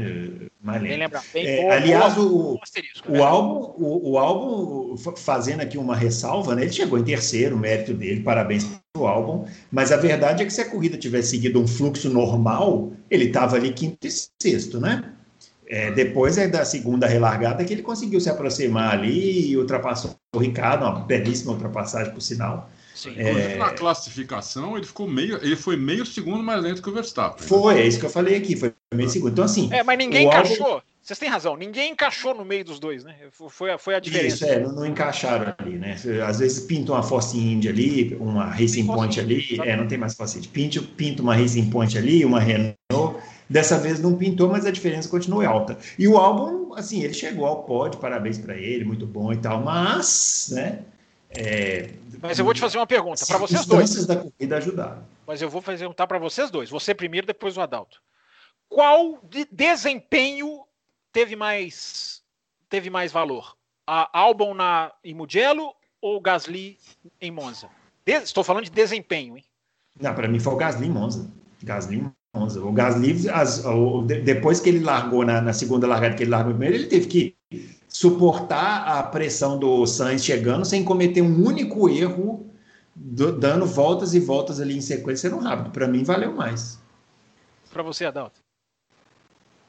Putz, de, pergunta de, difícil. Pergunta de ouvintes. Essa foi pergunta de ouvinte do Louco. É, eu achei bem Campos, parelho o desempenho dos dois. Achei bem parelho. É, se eu tivesse que escolher um deles, eu escolheria o do Gasly porque ele ganhou a corrida. Mas, mas assim, foi, foi bem, bem parelho. Bem parelho, eu achei. Eu achei o do álbum, Bruno. Eu, é, eu acho eu, o desempenho do álbum. do álbum. Você falou uma coisa interessante, é suportar a pressão, mas o álbum foi para cima, o álbum ultrapassou, o álbum para mim. Agora, uma coisa, gente. Uma coisa, hein? Que eu vi, que eu fui xeretando esse final de semana, até conversei com gente lá de fora. Não tem previsão de Gasly na Red Bull não tem previsão de Gasly na Red Bull, não está nos planos. Não achem que a vitória é aquilo que eu falei. Eu não sei se foi aqui que eu falei, enfim, a gente fica gravando, a gente não, não, não consigo lembrar onde eu falo as coisas. É, a Red Bull é a equipe que seguia por desempenho, não é a equipe que seguia por resultados. É, não, também não acho que eles vão subir o Gasly, não vão. E as, é não, mas até, até, até é informações é dentro da equipe. Exatamente. Não, não vão subir é, o Gasly. É porque há uma semana, é, qual, qual, que era a vibe? Nossa, que palavrinha horrorosa. Né? Mas, vai essa voltar, tinha que ter gravado. Essa tinha que ter gravado. É, vai voltar, não vai voltar? Injusto. Não... Uma semana e olha, gente, antes do resultado do álbum, tá? Eu não tô falando pós-resultado, não. No final de semana, gente dentro da Red Bull já dizia em off: não, não tá, não tá nos planos, não. Muito e bem. se você for ver bem o Gasly, o Gasly, ele foi o culpado do, de tirar o, o, o, Max fora nessa corrida, né? Ele que bateu na traseira do Max. É, mas ele também tomou, ele é, ficou bom, é, teve três, é, teve um sanduíche é, ali, né? Teve um sanduíche. É, eu, eu, ali é outro acidente que eu também não consigo ver culpa. Assim, não, não é uma culpa absurda, mas ele, ele, ele bateu na traseira do, do Verstappen ali. Na realidade, quem bateu na traseira do Verstappen foi o Raikkonen, né? O Raikkonen que o acertou. Toque, é, é, verdade. É, o toque, é, o toque, é. Aliás, o, o que vocês o podem dizer? no meio. É. O, o Gasly tentou entrar no meio, né? Isso, foi, exato. O que vocês é podem verdade, dizer do Gasly, sem a gente ficar aqui com dúvida, é que o Gasly não passou do que um, né? Não, não podemos é verdade. esquecer disso. É verdade. Bom, mas também o Vettel quase não passou, então a gente. Mas olha, deixa eu falar uma coisa para vocês. Eu estou meio decepcionado com o Pérez. É, o Pérez não está fazendo uma boa. Peraí, peraí, peraí, peraí, peraí. Eu estou um pouco decepcionado com o Pérez esse ano. Eu acho que esse ano, que é o ah, ano que ele tem que... o melhor carro de, dos últimos anos da, na equipe que ele está, eu acho que ele tinha que estar tá melhor, entendeu? Eu, eu, ele está dando muito azar, ele está tá fazendo umas besteiras, ele está tomando algumas do Stroll. É, eu acho que ele tinha que estar tá melhor, Pérez. Ele não está tão bem quanto eu imaginei. E, inclusive, ele tomou por fora uma ultrapassagem linda do, do, do, do, do álbum, né? Sim. nessa corrida. Uma das ultrapassagens mais bonitas da corrida foi essa. Por fora ali, sem DRS, sem nada, na curva. Não lembro qual curva foi, mas ultrapassagem espetacular, que o Albon saiu lá fora da pista para passar ele. Muito, muito legal. Uh, eu estou um pouco decepcionado com o Pérez. Só uma, só uma coisa, hein? Enfim, sem, sem contestar. Talvez o Pérez pudesse. O Pérez é o único piloto, além do Hamilton, que pontuou em todas as corridas que disputou esse ano. E neste final de semana, o carro do Stroll tinha uma atualização de, de dos boards é. é, que, o, do Pérez, não o Pérez não tinha. É. é, o Pérez ainda assim consegue largar na frente do Stroll, porque é uma atualização que é, engenheiros diziam dois décimos e meio. É, se, se, procede, é, a diferença de um carro para outro é, é, é, a maior atualização, é a atualização mais incisiva de 2020 que eu vi até agora, porque dois décimos e meio é uma é uma uma, uma super atualização, uma mesmo. super atualização. É, mas o que o, o, que o Pérez também fez no treino livre lá também é um absurdo aquela batida que ele deu no Kimi, acho. Foi, ah, sim. É, não viu. Eu, eu só posso explicar que ele não viu, porque os dois carros andam lado a lado por um tempo. Não sei se ele pegou o ponto cego, enfim. É. E ele perdeu uma posição no grid, né, por causa disso. Que lá na Red Bull, quando faz isso, toma esporro, viu, meu? Toma é. esporro e não é, não é, não é pouquinho, não. É aquele esporro de criança que tem, que vem com o boletim com cinco notas vermelhas. Igual, igual os que a gente toma no, no, se a gente fala alguma coisa aqui no, no, no, no louco, se a gente fala alguma coisa errada. Fora do ar a gente toma os esporros. Agora, o, o, Adalto, não se esqueça, o Pérez fez uma corrida na Áustria sensacional é, e fez uma volta na Espanha também, da volta do Covid dele, é, chegou em quinto ali por causa daquele problema da bandeira azul, né? Senão chegar, poderia chegar até mais acima. Então. É, não, é verdade. Mas de qualquer maneira, não sei porquê, eu tô com uma impressão uhum. é, que o Pérez poderia estar tá, tá melhor, entendeu? Sim, eu, eu não sei porquê, eu tô com essa impressão. É, eu acho que ele está deixando um pouquinho a desejar. Sim. Por exemplo, se. se é verdade. Né, verdade. Se, se, esse telefonema existiu mesmo, que eu acho que existiu, a menina não ia mentir, eu acho que ele precisa mostrar aí nas corridas que faltam, são que tem bastante corrida ainda, oito corridas, ou sete, um, dois, três, quatro, cinco, seis, oito, corridas. Oito. Ele tem que ir muito bem nessas corridas, eu acho, entendeu? Para é, ele ter uma chance de realmente, talvez, pegar essa vaga do, do, do, do, álbum. Ah, eu não sei, Adal. Eu acho que é igual o Vettel. A negociação, se ela estiver encaminhada, ela independe de resultados. Porque se a negociação do Vettel tivesse dependendo de resultados, a Nossa. Racing Point já teria jogado. Não, mas a do Vettel. A do Vettel é, tem... é outro piloto, é claro, outra... claro. É claro, é outra. A, a do Vettel tem outra leitura. Eu Sim. não sei se teve pergunta sobre isso. Tem pergunta sobre isso? Claro que tem. Então eu vou esperar a pergunta. Eu tenho uma leitura diferente da do Vettel. Vamos aqui. Eu queria, eu queria complicar a pauta para o âncora se atrapalhar todo no final. Mas... é, não, vamos, vamos só encerrar o tema Red Bull álbum aqui, Adalto, duas perguntas aqui, uma do Rio do Lima e outra do Marcelo Lopes, querendo saber sobre mapeamento do motor Honda. É, que eles é, é, adotaram um mapeamento mais agressivo. Se você tem alguma notícia aí, hoje você conversou com a sua fonte lá, né? Sim. Adotaram, sim, um mapeamento mais agressivo, mas é nos dois carros. Não é só no carro do, do Max, não. Nos dois. Uhum. Aliás, não é nem nos dois, é nos quatro. Uma coisa que o pessoal talvez não saiba eu vou falar é o seguinte: tudo que é relativo ao motor Honda é primeiro testado na AlphaTauri, depois passa para Red Bull. Não é, não é, que testa no carro do álbum, depois passa para o Max. Ou o Max vai com mapeamento diferente. Não, nada disso. Eles, a Honda faz alguma coisa diferente, eles testam no carro da AlphaTauri. É verdade.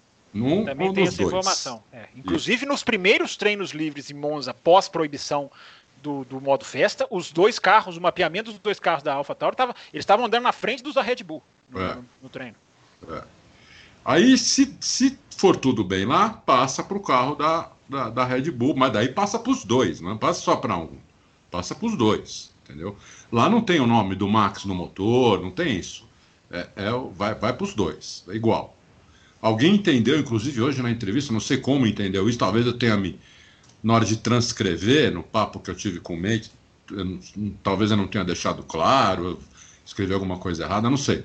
Alguém, eu sei, Marcelo, um Marcelo, não sei qual Marcelo, entendeu que, que a, o, o, mapeamento é diferente. Não é. Ele deixou claro para mim que não é. O mapeamento é exatamente igual do Albon e do Verstappen, entendeu? Então, é, não tem essa, essa diferença. O mapeamento é mais agressivo porque não tem mais o modo festa, né? Agora, quanto mais agressivo, não consegui tirar dele também. hum. É isso. Deixa Muito eu só, Raul, rapidinho, ah. só antes da gente virar essa página, é, eu só queria deixar registrado assim, independente das razões, das causas, dos motivos, é, eu acho vergonhosa a Red Bull nesse ano. Vergonhosa. É uma palavra que eu não costumo usar muito. É, inclusive bem mascarada pelos dois últimos resultados, né? Porque você vê a vitória da Honda na, em Monza, circunstâncias, e uhum. o pódio da Honda em Mugello, pode passar a ilusão de que eles estão trabalhando bem. Na minha opinião, não estão. Não estão prontos para fazer o que se propuseram, que é brigar pelo título, brigar lá em cima, brigar na frente. As duas quebras do Verstappen, para mim, são vergonhosas, porque é uma equipe que é, é ela mesmo se colocou na pré-temporada como não, nós estamos aqui para disputar o título.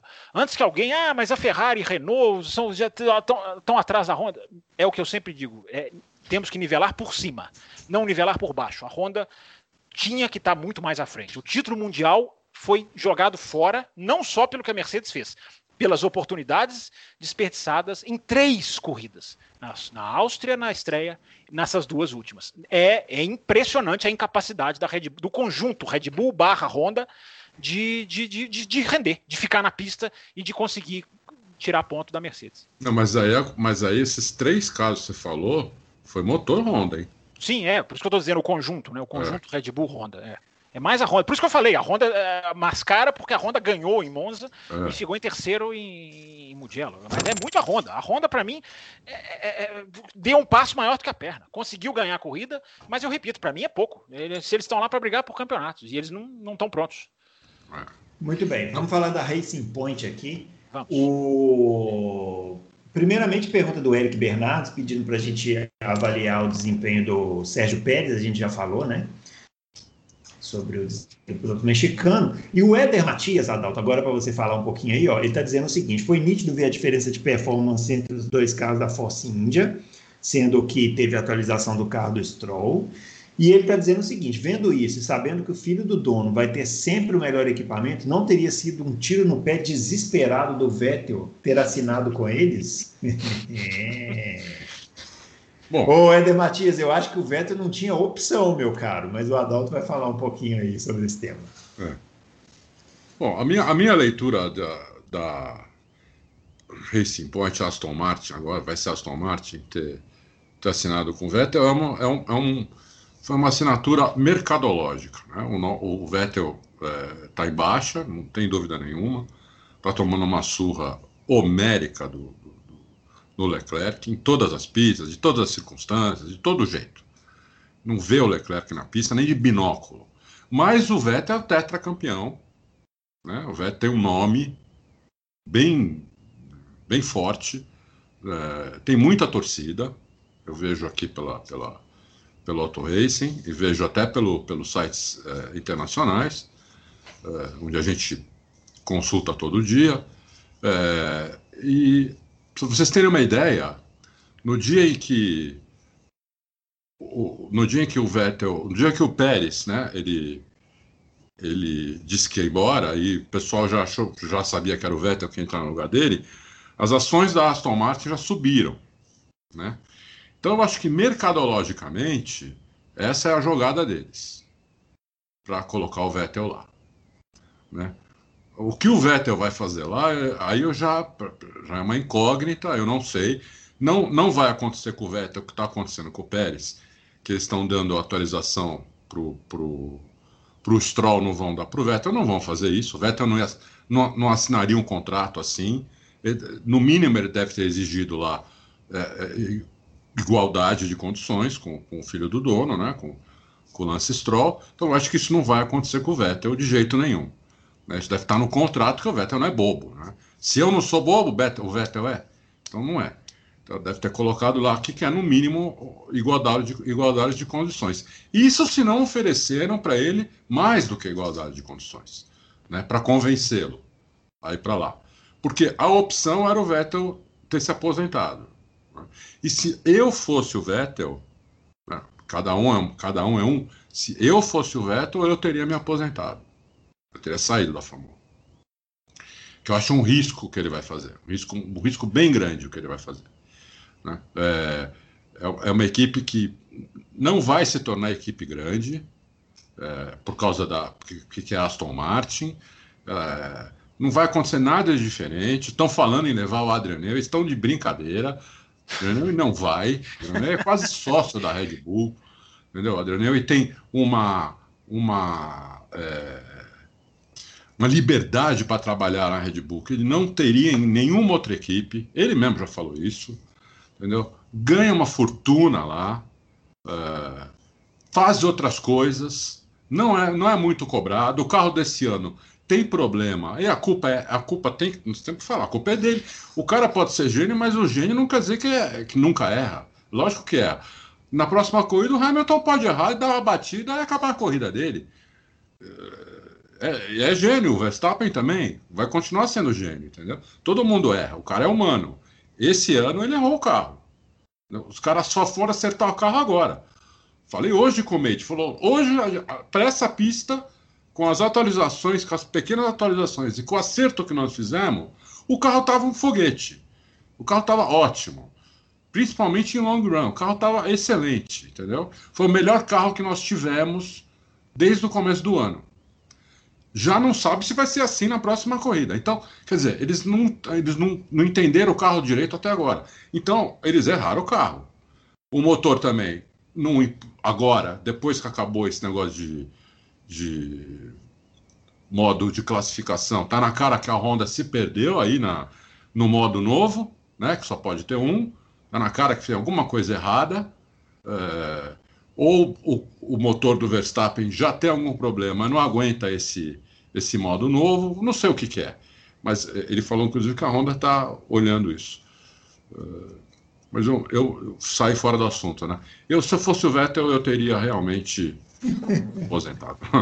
Porque é muito oh. risco que ele vai fazer. Muito risco. Muito Fábio Campos, disserte um pouquinho aí sobre esse tema do veto na Point, que afinal de contas foi a grande notícia aí, né, da semana passada. Eu acho que a grande notícia da semana passada foi a demissão do Pérez. apesar, é. de, apesar de, claro, né, gera mais manchete o Vettel. É, a demissão do Pérez é, é, a comprovação do automobilismo se rendendo a, a, outras, a outros interesses que, para mim, não, não fazem jus à performance e fazem jus a outras coisas. É, que eu vou lamentar sempre. É, eu, eu acho que o que eles estão comprando, a, a Aston Martin está comprando como o Adalto falou, é uma coisa mercadológica, mas eles estão comprando know-how também.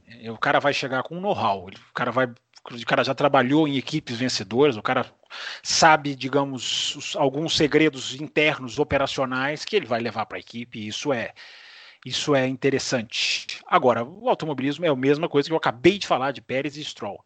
É, automobilismo é performance, né? Deveria ser, né? E a performance do Vettel é esdrúxula para usar outra palavrinha rara aqui no. Tô tentando colocar o meu vocabulário todo aqui à disposição dos nossos. Não, ouvintes. É, essa palavra foi muito boa, o senhor está de parabéns.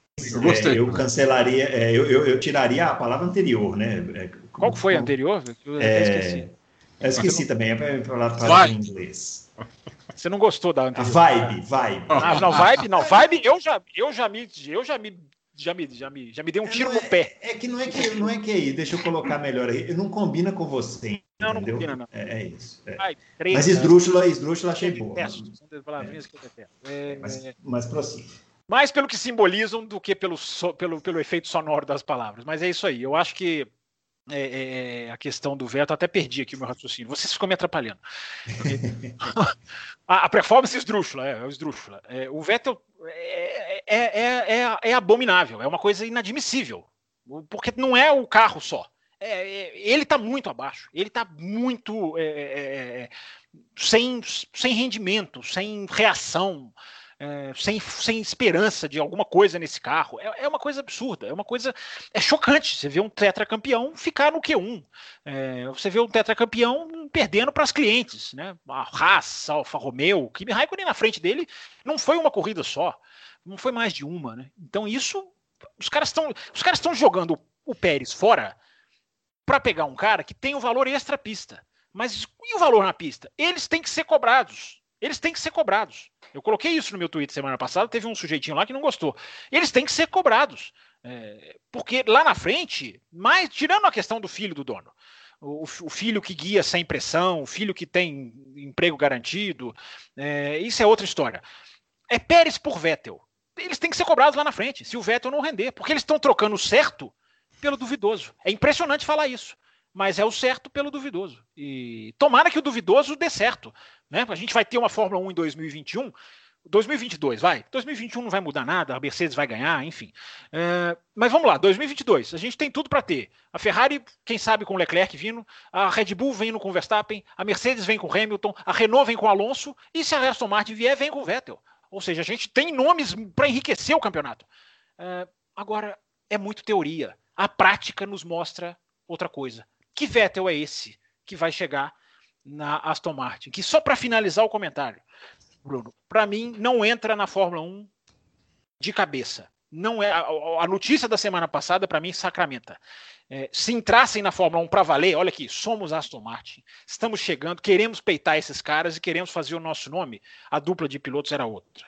A Aston Martin mostrou na semana passada que está emprestando o seu nome para o papai fazer e tocar a sua equipe.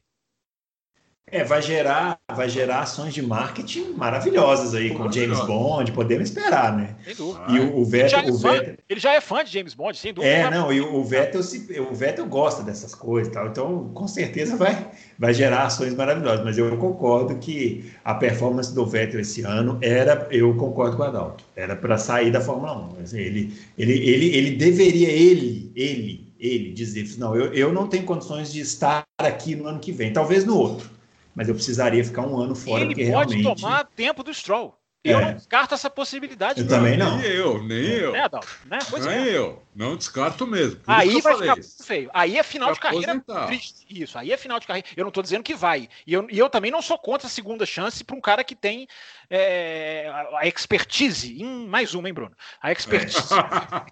É. eu não estou dizendo, mas é, é, é Se você coloca Pérez e Vettel, você tem uma segurança de performance muito maior.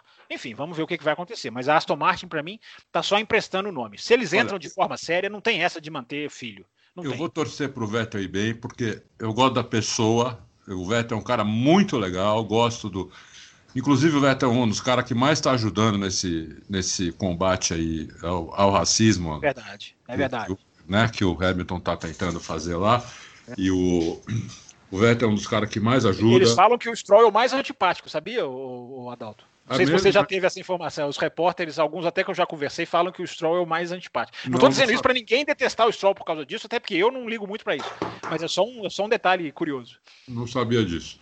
Então, o Vettel é um tetracampeão, tudo. Então, eu vou torcer para ele bem, para ele é, conseguir andar no limite do carro, sem bater nada. Mas eu acho isso, isso emocionalmente. Racionalmente, é uma loucura o que ele está fazendo para pro legado dele, eu acho. Eu acho é, que você, tá... tem razão. Na, na, teoria, eu acho que na teoria você tem razão, mas o automobilismo às vezes nos surpreende, né, Adão? Será que não vai ser? Será que não, não vai pode, ser? Pode, pode. Eu espero que sim. sim de repente sim, é um carro que casa com ele também. Sim, sim, a traseira, é, é, é um motor Mercedes. pegada, sim, sei lá, pode acontecer. Eu vou torcer para que aconteça isso. Mas eu tenho muitas dúvidas. Andar, Bom, muito bem. Vamos, vamos, Vai ser um final de carreira, não vai ser legal. Vai ser melancólico. Vamos começar a acelerar aqui o negócio. Ó. O, fala um pouquinho da Ferrari, né? Já que a gente está falando do Vettel. Carlos Márcio, corrida mil da Ferrari. O quão significativo é a Williams falida mandar o seu piloto George Russell buscar a ultrapassagem no Vettel. Será que toda essa, será que é, toda essa andada para trás é apenas erro de carro mal nascido? Em razão do tal acordo sigiloso é, que a Ferrari foi forçada a tirar ou até limitar a sua potência como punição? E aí, Adalto, rapidinho, para a gente poder fazer todas as perguntas. Eu, eu achei assim. Há quanto tempo que a Williams não falava isso para um piloto? É. Ah, vai para cima. Ah, tá. Né? Acho que quando falava isso há muitos anos já. Uns quatro anos. Nos últimos anos falava isso piloto ria, né? Pra cima de quem? Não, vocês são maldosos. Como vocês são maldosos? Mandou ir pra cima, entendeu? E Puxa vida. É, olha, a Ferrari é isso. Eu, é, é, também é uma coisa. Não é bom, não é bom para ninguém isso daí. A Ferrari tá andando tão, tão mal. É, não é bom para ninguém. Não é bom para ela, não é bom para a Fórmula 1, não é bom para nós. Ferrari é a equipe mais famosa, a equipe com mais torcida, a equipe com mais tradição, com mais vitória, com tudo. É, eu espero que eles consigam recuperar o motor, porque o problema. Não adianta vir com um monte de historinha, o problema é o motor. Né? Porque o carro foi feito para um motor que tinha, era para ter 60, 70 cavalos a mais que esse. O carro não tem o carro não anda. Entendeu? Então, eles têm uma chance o ano que vem, duas chances, aliás, de melhorarem muito o motor. Eles já falaram que vão conseguir 40 cavalos. Eu espero que consigam porque daí melhora bem, tudo melhora. Com, com, vai melhorar com o carro. É Muito isso. bem. O... o Carlos Márcio é twitteiro dos quatro costados. Dos quatro costados. O Mário Vettel, estava falando aí que o Vettel tem muitos ídolos, muitos fãs aí, tá aí. O Mário Vettel. Fábio, quer saber o seguinte: antes da última bandeira vermelha sobre o safety car, foi o Vettel que, foi o Vettel que se antecipou para entrar no pit, ou foi por ordem de equipe? Ele está perguntando é, pois ele estava à frente do Leclerc, que não entrou junto, com isso largou atrás na relargada. Foi mais uma ajuda da equipe? Tá querendo não, saber se eu, não, se eu não tô, se eu não tô errado, eu acho que já estava mais ou menos no ciclo de parada dele, sim. É, e teve uma bandeira vermelha, teve um momento de uma intervenção de prova, não sei bandeira, qual cor era a bandeira, que os dois estavam até brigando na pista. É, eu acho que a Ferrari não tem nem moral para dar é. ordem de equipe, porque os caras estão lá atrás. É a hora que é igual a McLaren deixou Alonso e Button brigarem em algumas provas, porque quando você está em 17 e 18 isso aí muda, né? Agora, é. só uma coisa, vocês ficam metendo pau na Ferrari, vocês são maldosos. É, se eu falar uma coisa boa da Ferrari, né? Eu nunca vi uma Ferrari tão linda. Nunca Você vi. achou? Eu achei, eu achei mais ou menos. Eu achei, eu achei mais ou menos também. Eu achei lindíssima a coisa. Quando eu, eu vi a primeira vez, quando eu vi a primeira vez a pintura assim apresentada, eu falei, nossa, ah, não, é, na foto não. Não, eu fui ao contrário. Na foto Mas na, na pista eu achei, é, ficou meio mortinho. Eu achei Mas valeu, valeu, valeu a, a valeu Aliás, a, eu até, é, até coloquei isso no meu até coloquei é. isso no meu Twitter, né? Essas pinturas one-off, né? Essas pinturas é. são deveriam ser mais comuns, porque mexe com sim, o fã, sim. mexe com a é. imprensa, movimenta mercado. É, é, é, bom, é legal você ver uma pintura diferente. Deveria Ainda mais, mais na Ferrari, né? Que é sempre vermelha, então ela não tem muito, ela não tem muito, não fica muito presa a patrocinador, né? Dá, dá para fazer. Mas essa eu, eu, eu, eu, eu achei eu, eu, eu achei lindíssima, eu achei muito bonita. Pena que não andou muito. Muito bem, Fa o Fábio não, o Adalto, o Igor Árabe, ele quer saber sobre a questão da Brembo, que detectou que os freios do Vettel foram instalados de maneira errada em Monza. Se isso pode render uma punição ou multa para a Ferrari. Não, não, não pode. Não. Foi mesmo? Isso aconteceu?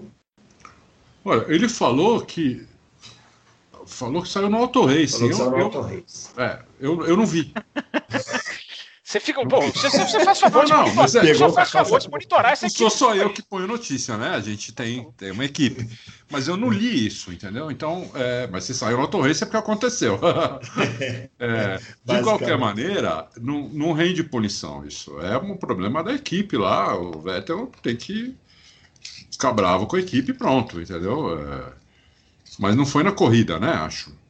Eu não sei. Não, foi na de Monza, né? Aquela que o Vettel. É na de Monza, é na de é, Monza. É, isso, não é, isso não é passível, a não ser que seja uma coisa muito escandalosa, isso não é passível de punição, porque isso é um problema de.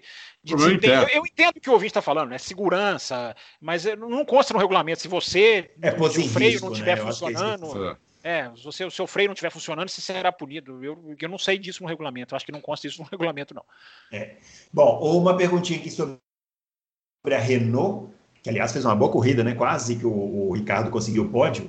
É, pergunta do Fabiano Aroeira Almeida. Com a Renault evoluindo, sentindo cheiro de pódio e com planos sólidos para médio e longo prazo, e a McLaren sem dinheiro e tendo que refinanciar seu patrimônio, eu pergunto, Fábio Campos, o Ricardo fez outra má escolha na sua carreira? Olha, as ponderações que ele coloca são são são é, é para refletir. São plausíveis. Plausíveis é. também é uma palavra bonita. É... Esse é o programa das palavras bonitas. Devia Esse estar sendo é. enunciado então. É. Loucos, hoje é o 70, né? Louco, Louco 70, 70, palavras bonitas. Das palavras bonitas. É, é, plausível, mas eu acho precipitado já já cravar tudo isso, porque é, a, a, McLaren tem uma capacidade de patrocínio, de, de, de, de conseguir patrocínio, né? a McLaren tem uma experiência nessa área. É, eu acho que é, eu acho cedo para cravar. A, a, linha que ele desenha é uma linha, repito, que não é, não é nada é, é, é errada. Mas é, já dizer que a Renault é uma melhor escolha, eu acho que está cedo ainda. A McLaren vai ter uma parceria com a Mercedes. Essa parceria pode se intensificar, pode ficar uma coisa mais técnica. É, então, acho que a, a, o caminho pode ser, pode ser diferente. Mas a linha que ele está indo é uma linha interessante para se pensar mesmo. É isso aí. O, bom, vamos falar um pouquinho da transmissão agora. É, muitas tem quatro perguntinhas sobre a transmissão. É, o Paulo André Lopes Primeiramente, está convidando o Fábio Campos para assistir a próxima corrida na Globo, se for o Everaldo Marques, para acrescentar a opinião dele ao debate. E ele, tá, ele, quer saber o seguinte: vai ser uma pena que agora a Globo cancelou. Gostaria de saber se vocês ainda acham que há uma chance da Globo voltar aos, ao páreo para adquirir os direitos de transmissão. Você está tá sabendo de alguma coisa, Adalto? Está uma confusão esse negócio, né? O SBT ah, não, eu, acho que, eu acho que tem chance de a Globo voltar ao páreo. É e a chance do Everaldo continuar, não sei, porque devia, né? Porque devia. a diferença dele para os outros é, é muito. É gritante, é né? É bizonha, né? A gente teve uma narração. Bizonha é outra, hein? Mais uma. A é. gente teve uma narração de Fórmula 1 esse final de semana que, se, que me, me lembrou os áureos tempos da Fórmula 1 no Brasil. Né? É. Realmente foi muito boa. Realmente muito boa mesmo. Na hora que ele, na hora que ele sujou a câmera, que ele falou da barata, eu quase é, ele, ele, ele tem um. É. Ele tem uma capacidade, o Everaldo Marques tem uma capacidade, eu sei disso porque eu, eu sou uma daquelas pessoas que não assiste nunca o, o futebol americano, mas assiste o Super Bowl. E ele narrava né, na ESPN Brasil. É. E, e, e, ele sempre teve essa capacidade de explicar para quem não entende absolutamente nada é, explicar as regras sem deixar aqueles que entendem desamparados, né? Isso, isso. é uma coisa raríssima, né? De, de é conseguir. raro isso, é verdade. É, é, um, é talento mesmo. E, ah. e, nesse meio tempo ele foi, ele conseguiu ter bom humor na medida, né? Conseguiu é, é, é, trazer informação a hora que ele vai falando ali do grid, você vê que ele estudou para para poder fazer a, a, escalação dos pilotos, sabia os nomes das curvas. Aquela narração dele da última, da última volta, é, Adalto, não sei se você reparou, é uma narração ensaiada, né? Ele, ele ensaiou aquilo ali, aquilo ali foi pensado, né? É. Quando ele fala o nome do Hamilton, vai Lewis Hamilton e toca a música da Fórmula 1, no momento em que ele acaba de falar, aquilo ali é pensado. É uma coisa que a gente não vê há anos acontecer em transmissão esportiva no Brasil, nem só Fórmula 1. Então, assim, a gente fica até meio empolgado até mais do que deveria, porque isso deveria ser isso, isso, isso deveria ser é, a regra, mas infelizmente se tornou a exceção. Então, parabéns para o Everaldo Marques, tomara que ele continue. Tomara que tenha sido uma boa audiência para que a Globo se convença de que ele tem que continuar, porque realmente foi uma transmissão diferencial. Foi, e parabéns pela sua coluna. Ah, muito obrigado. Falou sobre isso. É, eu ia ler a coluna dele, mas quando eu vi o autor, eu só li. É. teve, um, teve um Recorde essa, total. De, teve mais, até, até horas atrás, teve mais de 20 mil pessoas que leram a coluna. É, pessoal, vou te falar. Né? Mais de 200 comentários. A coluna está muito boa. Você pegou o ponto certo. É, eu, e sobre o. Então, parabéns mesmo, Bruno. Muito e obrigado. Sobre o Everaldo, é o seguinte: é, é, é, eu gostei mais da narração dele do que, por exemplo, a do David Croft, que eu acho que está um pouco exagerada. Ele está gritando. E, e ele é muito bom, né? Ele é muito bom, conhece muito, conhece muito Fórmula 1, está narrando há muito tempo. Mas eu acho que a do Everaldo foi mais, equilib... É, foi mais equilibrada. É, ele fez o que você falou agora. Ele falou para todo mundo. Ele, uhum. ele falou para quem é viciado como nós, é fanático, entende alguma coisa, e para quem estava vendo Fórmula 1 pela primeira, segunda ou terceira vez. Entendeu? Ele falou para todo mundo. É, isso é muito difícil, um cara conseguir fazer isso. Então, você vê que o cara é profissional mesmo do negócio. O cara sabe o que está fazendo, entendeu? É, essa preparação para a última volta foi, como você falou, ele, ele ensaiou aquilo. Ele, ele estudou a pista. Ele conhecia uhum. a pista. Impressionante. Sim. É, Primeira vez que a Fórmula 1 foi para lá, ele conhecia a pista, não só o nome das curvas. Ele conhecia a sequência uhum. da pista. Né? Parecia que ele já tinha andado na pista. Quer dizer, então ele estudou a pista, ele estudou os pilotos, ele estudou os carros, ele estudou as regras, ele estudou tudo. Foi lá e conseguiu fazer um negócio leve e para todo mundo, entendeu? Gostoso. Quando deu para colocar uma piadinha, ele colocou. Quando, quando a Mariana Becker chamava, ele imediatamente entregava para ela. Diferente dos outros que deixaram esperando lá, o piloto passa, ela tem que falar alguma outra coisa. Né? É, o que a parte técnica ele deixou com quem, com quem manja, que é o Burt e o Jafone, que aliás eles se perderam uma hora lá na regra das duas quatro, e quatro horas. Não entendi eles se perderem nessa regra tão fácil. Mas eles se perderam, eles deviam saber isso, o, o Burt e o Luciano, uhum. o Burt e o, o Jafone. Então eu adorei mesmo e é, se a Globo tiver algum algum senso, entendeu? É ele que continua lá. É isso aí. Ganha, ganha, como se diz no futebol, ganhou a vaga, né? Ah. Agora, Adalto, aproveitando aqui também a, a, pergunta do Kleber Aquesta, você tem alguma informação aí de transmissão para o ano que vem? Conseguiu alguma coisa? Não, a gente não tem informação. A gente tem aquela notícia que a gente pôs já faz, não sei agora, uma semana, dez dias, eu já perdi noção do tempo também.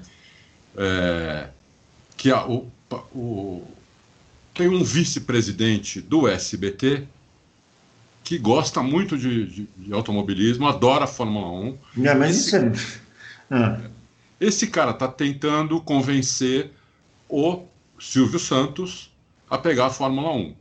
Para convencer o Silvio Santos a pegar a Fórmula 1, ele tem que arrumar patrocinadores. Né? Uhum. É, e, evidentemente, vai pagar menos para.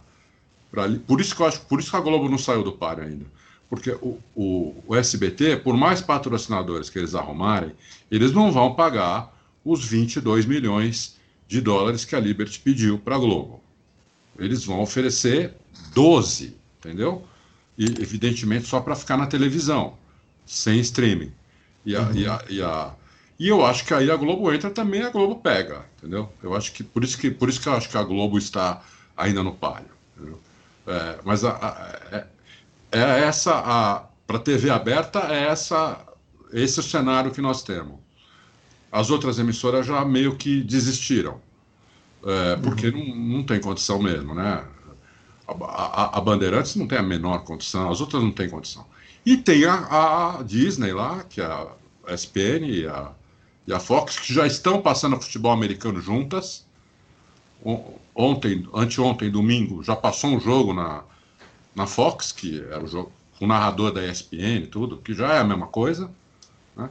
Então, se for para TV fechada, vai ser ESPN, que é tranquilo, porque eu acho que tem todos os pacotes aí de TV fechada, não custa caro, nada. É, mas se, se for aberta, acho que é SBT ou Globo. Muito bem. O, só, é, a gente respondeu aqui então sobre transmissão. Essa, o Diógenes Campos Júnior queria saber a sua opinião sobre a transmissão do, Geraldo Marques, a gente já falou, e também o Gustavo, que queria saber sobre as emissoras que estão negociando, o Adalto falou aí. Só uma coisinha, o Adalto, é, também se o Fábio quiser comentar, é, a Globo continuou a transmissão ontem, né? Depois transmitiu o pódio, tá uma coisa que ela não fazia, mas eu acho que ali foi mais uma circunstância, né? A corrida atrasou e aí é, acabou é, atropelando lá a programação eles não tinham que passar, ficaram passando pódio. Eu acho que foi isso. Agora, o que me chamou a atenção é que a Fórmula 1 voltou a ter destaque em outros é, programas, né? O, Jornal Nacional ontem, por exemplo, teve uma matéria enorme com o Felipe Jafone explicando sobre a questão do Halo.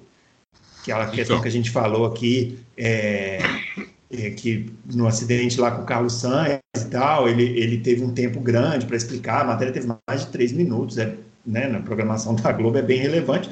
Eu imaginei que a Globo perdendo a Fórmula 1, a Fórmula 1 ia sumir da programação. Então pode ser um indício aí de que talvez a Globo realmente esteja pensando né, na possibilidade de. Eu acho, eu, eu acho que já tem, já tem dedo de, disso aí. Inclusive, é. tudo bem, o que você falou é verdade, a corrida atrasou, isso ajudou eles a ficarem. Mas se a Globo não tivesse mais nenhum interesse, mesmo assim eles iam encerrar a transmissão e pronto, entendeu? Então eles continuaram a transmissão, fizeram essa reportagem. Eu não sabia dessa reportagem do Jornal Nacional. Eu acho que uhum. tem jogo ainda. É, só duas coisas, duas coisas rapidinhas, Bruno. É, Eu, se eles não transmitirem no ano que vem, não esperem reportagem, não esperem nem notícia não, de, quem, de, quem, ganhou é. a corrida. Porque, Por isso que eu fiquei surpreso. É, é porque é, é, a típica filosofia do se eu não tenho nem o jogo de futebol, nem o resultado do jogo, eu informo. É, é essa filosofia que impera aqui no Brasil. A, a informação que eu li é de que a Globo teria avisado aos seus patrocinadores que não não não correria mais atrás. Acho que quando chega nesse ponto, é porque já era. Não é se fosse a informação, fosse a Globo desistiu, é uma coisa. Agora a Globo já avisou seus patrocinadores, porque aí, meu amigo, o patrocinador já direciona verba para outra coisa. Aí você não é só pegar o telefone e falar, ah, mudei de ideia. Você tem que começar do zero. Eu acho que não vai acontecer. Mas, enfim, vocês sabem mais do que eu. Muito bem. Vamos lá. O, o, vamos entrar aqui no módulo mais pai bola para a gente poder atender todo mundo. O Rafael Ferreira, primeiramente, é, quer saber, com a venda da Williams para Dorilton Capital, é, pode dar esperanças da próxima temporada, vemos eles brigando por melhores posições no pelotão intermediário, ou seria algo para vermos só a partir de 2022? Fábio Campos, você que ficou mais calado aí na parte das transmissões. É, não, eu acho que 2021 todo mundo está um pouco amarrado, é, muito amarrado, porque o chassi é esse, não vai poder fazer muita coisa. Você pode tentar uma melhor aqui, outra ali, mas é evidentemente é 2022. É, Williams e Ferrari, a partir do dia 1 de janeiro, e para mim vão pegar esse carro e falar assim, meu amigo, leva para a pista, dá, coloca no caminhão e nem me conta mais o que vai acontecer. Williams e Ferrari para mim são 1 de janeiro, que é quando vai estar liberado o trabalho no carro de 2022, vão mergulhar quase que 100% dos seus recursos para a nova Fórmula 1 que vem aí.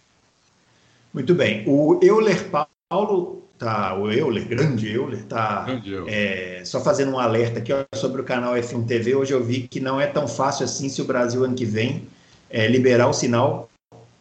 É, se no Brasil ano que vem liberar o sinal, muito cuidado antes de assinar tem que ler com muita atenção os termos do contrato no Brasil. Vai dar confusão isso. Eu, no Brasil, o pessoal não costuma ler as coisas antes de assinar. Então foi bom você ter feito essa ressalva aqui. Não, e... mas depois de pedir, só depois para pedir para o Euler, até talvez nos comentários pós-programa, para. Especificar. É, né? especificar, eu quero entender é. o que, que ele está, exatamente qual o é. problema que ele está identificando. Isso aí. O doutor Caveira e o Rato do Indoor estão querendo saber um pouquinho sobre a Fórmula 2. E, e queriam saber o, do, o Rato do Indoor queria saber quais os três maiores talentos da Fórmula 2, que no, no futuro podem pintar na Fórmula 1. E o Dr. Caveira quer saber da gente, nós, como donos de equipe, qual seria a dupla de pilotos da Fórmula 2 que a gente contrataria para nossa equipe de Fórmula 1. Vai, Adalto, você primeiro. Lundgaard e vou, vou brasileirar, hein? Hum, Drogovic. Sabia, sabia, sabia. Não, o Drogovic, meu, é o seguinte: essa equipe ridícula, que demora o triplo do tempo para fazer pit stop, que demora as outras, que demora para chamar para o box, demora tudo. Tá fazendo milagre lá. O moleque anda. Eu, eu não, vocês não me viram falando isso de outro ainda. Mas Verdade. esse moleque anda, entendeu? Esse moleque anda. É, eu acho que ele é muito bom. Então, é, é, cru ainda, tá? Primeiro ano de Fórmula 2 é cru. Eu acho que o ano que vem ele precisava de uma equipe melhor para ir para cima. E ele vai para cima, porque ele é bom. Esse Lundgaard também é muito bom, o Schumacher também não é ruim. Tem aquele outro, que eu esqueci o sobrenome agora. Ai. Da, da Alfa Hulk. Que é russo, mas tem um nome. Tem, Mazepan? Hã? Não. Não é o Mazepan. O companheiro do Schumacher é o Schwartzman. Ah. Schwartzman, isso. Também é bom. Uh, o Schumacher também é bom. Então, quer dizer, é...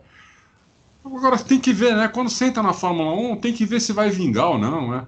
Depende muito, né? Mas eu acho que é, esses aí são os melhores. Eu, esses quatro que eu falei, acho que são os melhores.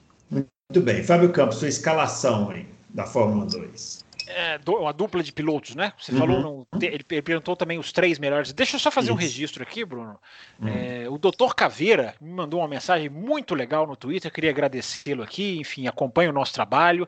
É jornalista, seu Bruno Aleixo, você sabia disso? Ah, eu não sabia, o doutor Caveira é colega. Legal. Ah, é colega, é colega, enfim, trabalha com Sofredor aí junto com a gente. É, mas, mas fora do Brasil, ele está em outro mercado. Ah, não, então. Tá não só passou a ouvir lá o Café com Velocidade, passou a apoiar o café, enfim, é um uhum. cara que está aí gostando do nosso trabalho e a gente fica muito feliz com isso. Então, fica o registro. E como eu falei para ele, doutor Caveiro, seus comentários serão mais é, é, cobrados, hein, mais analisados, porque, como jornalista, vamos exigir mais do senhor. É, é, ótima mensagem, por isso que ele mandou um comentário enorme que eu tive que resumir aqui. É, não, e ele mandou uma mensagem para mim também dizendo que esse final de semana tirou para assistir tudo, treinos ao vivo da Fórmula ah, 2, legal. da Fórmula 3. Mergulhou, fez muito mais do que esses dois, viu, é. Javier? Esses dois aqui, eles pegam no máximo o sábado e o domingo a classificação oficial e, o, e a corrida, não querem saber. Nem o sábado eles não pegam, não. Só o da Fórmula. Ah, não, senhor, eu, eu, lógico que eu assisto treino livre, só não assisto do sábado, que é às 6, 6 horas da manhã. É. Faça como eu, assista depois, não tem, é, não tem problema nenhum. Agora vamos lá. É, a dupla, os dois melhores da Fórmula 2, os dois maiores talentos da Fórmula 2, para mim, são é, Schwartzman e Tickton. Talentos, braço. Não estou uhum. dizendo estágio de carreiras e nem a parte mental. Mas braço, talento puro, Schwartzman e Tickton, para mim, são os, são os mais promissores. Muito bem. O Protomano, olha aí, eu, esse, esse estão ficando lindos. É, né? esse, esse eu acho que é, esse eu acho que é. Não é pegadinha, esse, é, é Protomano. Não, esse é Protomano mesmo. é, ele quer saber o seguinte: a gente, é, no lugar do Gene Haas e do Gunther Steiner, hum. quais seriam os melhores planos para a Haas em 2021, 2022? Aí ele está dando várias, ele está dando vários caminhos aqui. Pérez e Huckenberg disponíveis no mercado, pilotos promissores na Fórmula 2, Ferrari passando por uma crise técnica enquanto a Renault está melhorando. Se a gente fosse o Gene Haas e o Gutensteiner, quais seriam os planos para melhorar a Haas? Hum. E aí, Adalto? Vai, vai, começa, começa lá, vai lá. Eu traria, eu traria, eu levaria o Pérez. O Pérez vem, ele vem e, e traz patrocinador também. Sim. Uh, então o Pérez é um, é um ele é, além de ser bom piloto, ele ainda traz grana para a equipe. Então, em vez de ele, em vez do, do, do Haas precisar pagar, ele recebe. Então, é, é uma boa. E o Pérez é bom piloto, experiente, é, e pegava um, um, tentava pegar um da F2 que não seja é, que não seja piloto da, da, da Ferrari ou, da, ou, da, ou de alguém lá da Red Bull. Qual desses quatro que eu falei que não é? Algum não é? O, o da Renault, quais, é, o Drogovic não é de ninguém. O é, lugar da Renault o, e os três da Ferrari são uh, Ailot, Schwartzman e Schumacher. Né? É. Então, não sei. Então, eu pegava, eu pegava o da Fórmula 1, os dois pilotos dele. Eu estava ainda com esperança no Magnussen, mas o Magnussen também está mal. A equipe, a equipe tá tão mal que também os pilotos também, também devem estar devem tá de saco cheio, sei lá, não sei. Os dois estão mal, trocaria os dois, um deles seria o Pérez. Uh, com grana e melhoraria um pouco a parte técnica, porque é, ficar lá fazendo tudo que a Ferrari faz, olha o que acontece na hora que. Uhum. Né? Então, eles precisam ter um pouco mais de independência, acho. Podem ter a base da Ferrari, como eles têm, mas o, não precisava, precisava fazer tudo igual a Ferrari, porque aí, aí complica a situação. Vai, Fábio, você é, rapidinho, rapidinho, correndo no paddock da Fórmula 1, uma conversa muito superficial de que a Alfa Romeo pode não correr com o motor Ferrari. Há uma conversa de Alfa Romeo e Renault, Nossa, mas mas muito superficial. Muito Esquisitíssimo superficial. vai ser. É, né? é, já teve BMW Ferrari, né? Então. Sim, sim, sim. É, mas igual eu falei, muito nada. Se ficar mais sério, eu trago aqui. É, eu acho que a Haas há uma grande chance da Haas pegar alguém da Fórmula 2, porque justamente pela relação com a Ferrari. É, é, é, a, vão vir, vão, a, a, geração é tão boa da Fórmula 2 que só, só subir um vai ficar pouco. Um deve ir para Alfa Romeo, isso é praticamente certo por causa da vaga da Ferrari mesmo, né? É. É, agora, a chance de um espirrar para a Haas é grande. É, aí seriam, poderiam, aí entra o, o, o, Schumacher, se ele subir, eu acho que ele sobe para Alfa Romeo, para ter um trabalho mais próximo da Ferrari. Mas aí o que ficar, um Schwartzman na Haas, não é nada de, não será nada assombroso, o Wilot, enfim, esses que pertencem mesmo à Ferrari. Então, podia ser o Pérez e o Schwartzman. A dupla. Sim, sim. É, eu não, eu, eu, se eu fosse o Pérez, eu não iria para a Haas nem para a Alfa Romeo. Eu daria uma banana para a Fórmula 1 e seria campeão da Fórmula E ou da Indy. É, mas eu não sei se ele vai fazer isso, porque é, é, é descer, é, é, triste ver um talento descendo tanto no grid sem, sem culpa, né? Sem, sem ter. Sem é, mas eles não recusam, eles têm a chance de pilotar a Fórmula 1 é, piloto. É, é, Você viu o Alonso saiu falando, ah, eu só volto por cima, e ele já tá voltando para Renault. Então, é, é. Tem jeito. É, ele quer Fórmula o... 1, mas, enfim, ele tem opções aí para se ele não quiser. É. O Romeu Silva Las Casas quer saber o que vocês têm a dizer sobre essa taxa de inscrição para novas equipes na Fórmula 1. Ah, boa pergunta. Que boa pergunta, Romeu Silva Las Casas. Eu acho Disserte um... rapidamente. Rapidamente, em poucas palavras. Eu acho um descalabro, eu acho erradíssimo, eu acho que o timing é errado. A Fórmula 1 proteger as suas equipes está certo. Né? Vamos valorizar as equipes. Que, que, qual, qual que é a ideia? É que as equipes de Fórmula 1 provem ao entrar que tem comprometimento com o campeonato.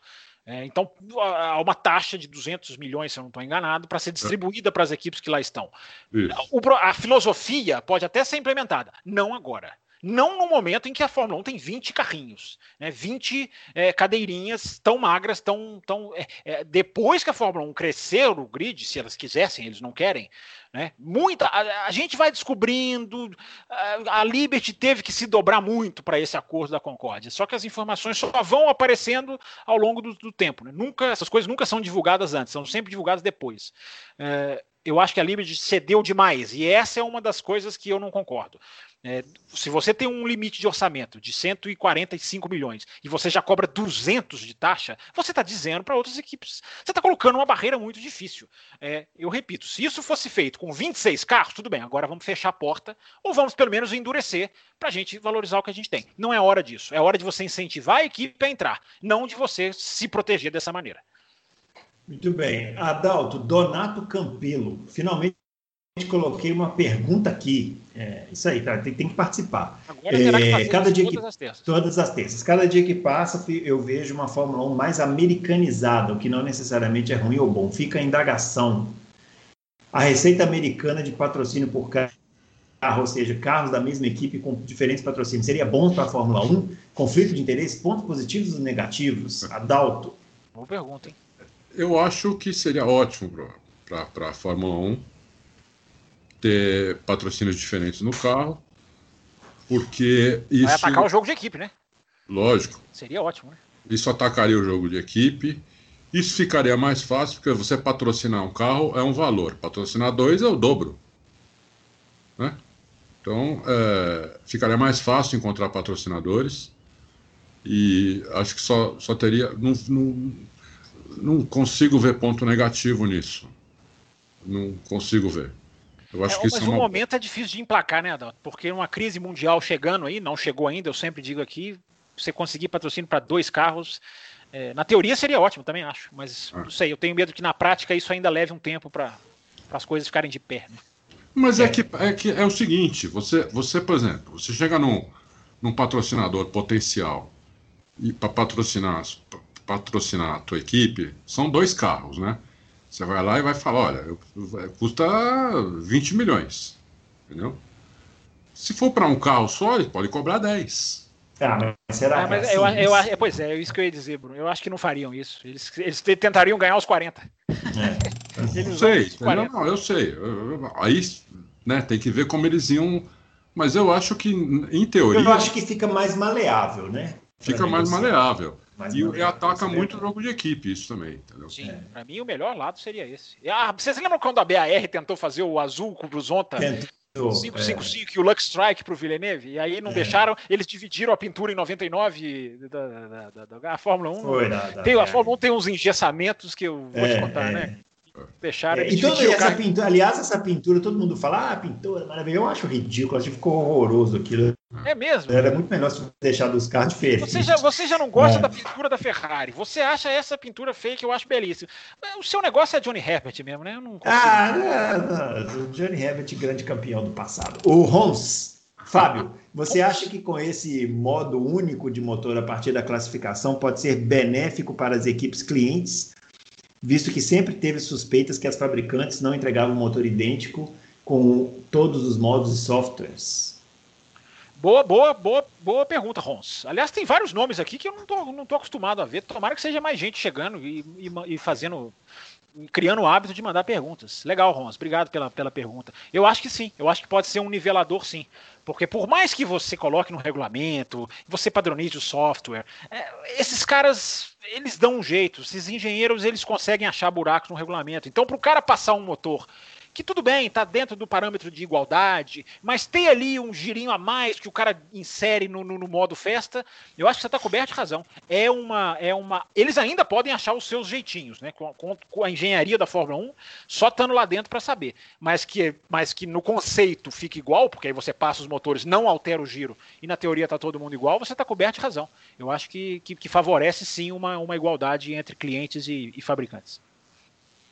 Muito bem, Marçal Kawai Prado. É, foi que eu estou sendo sucinto, né? E não estou recebendo tá. nenhum elogio por causa Tem que disso. ser sucinto, parabéns, senão não vai dar tempo. Foi dito que o Verstappen teve problemas durante a volta de apresentação e que no alinhamento do grid haviam corrigido o problema, mas logo na largada voltou a apresentar.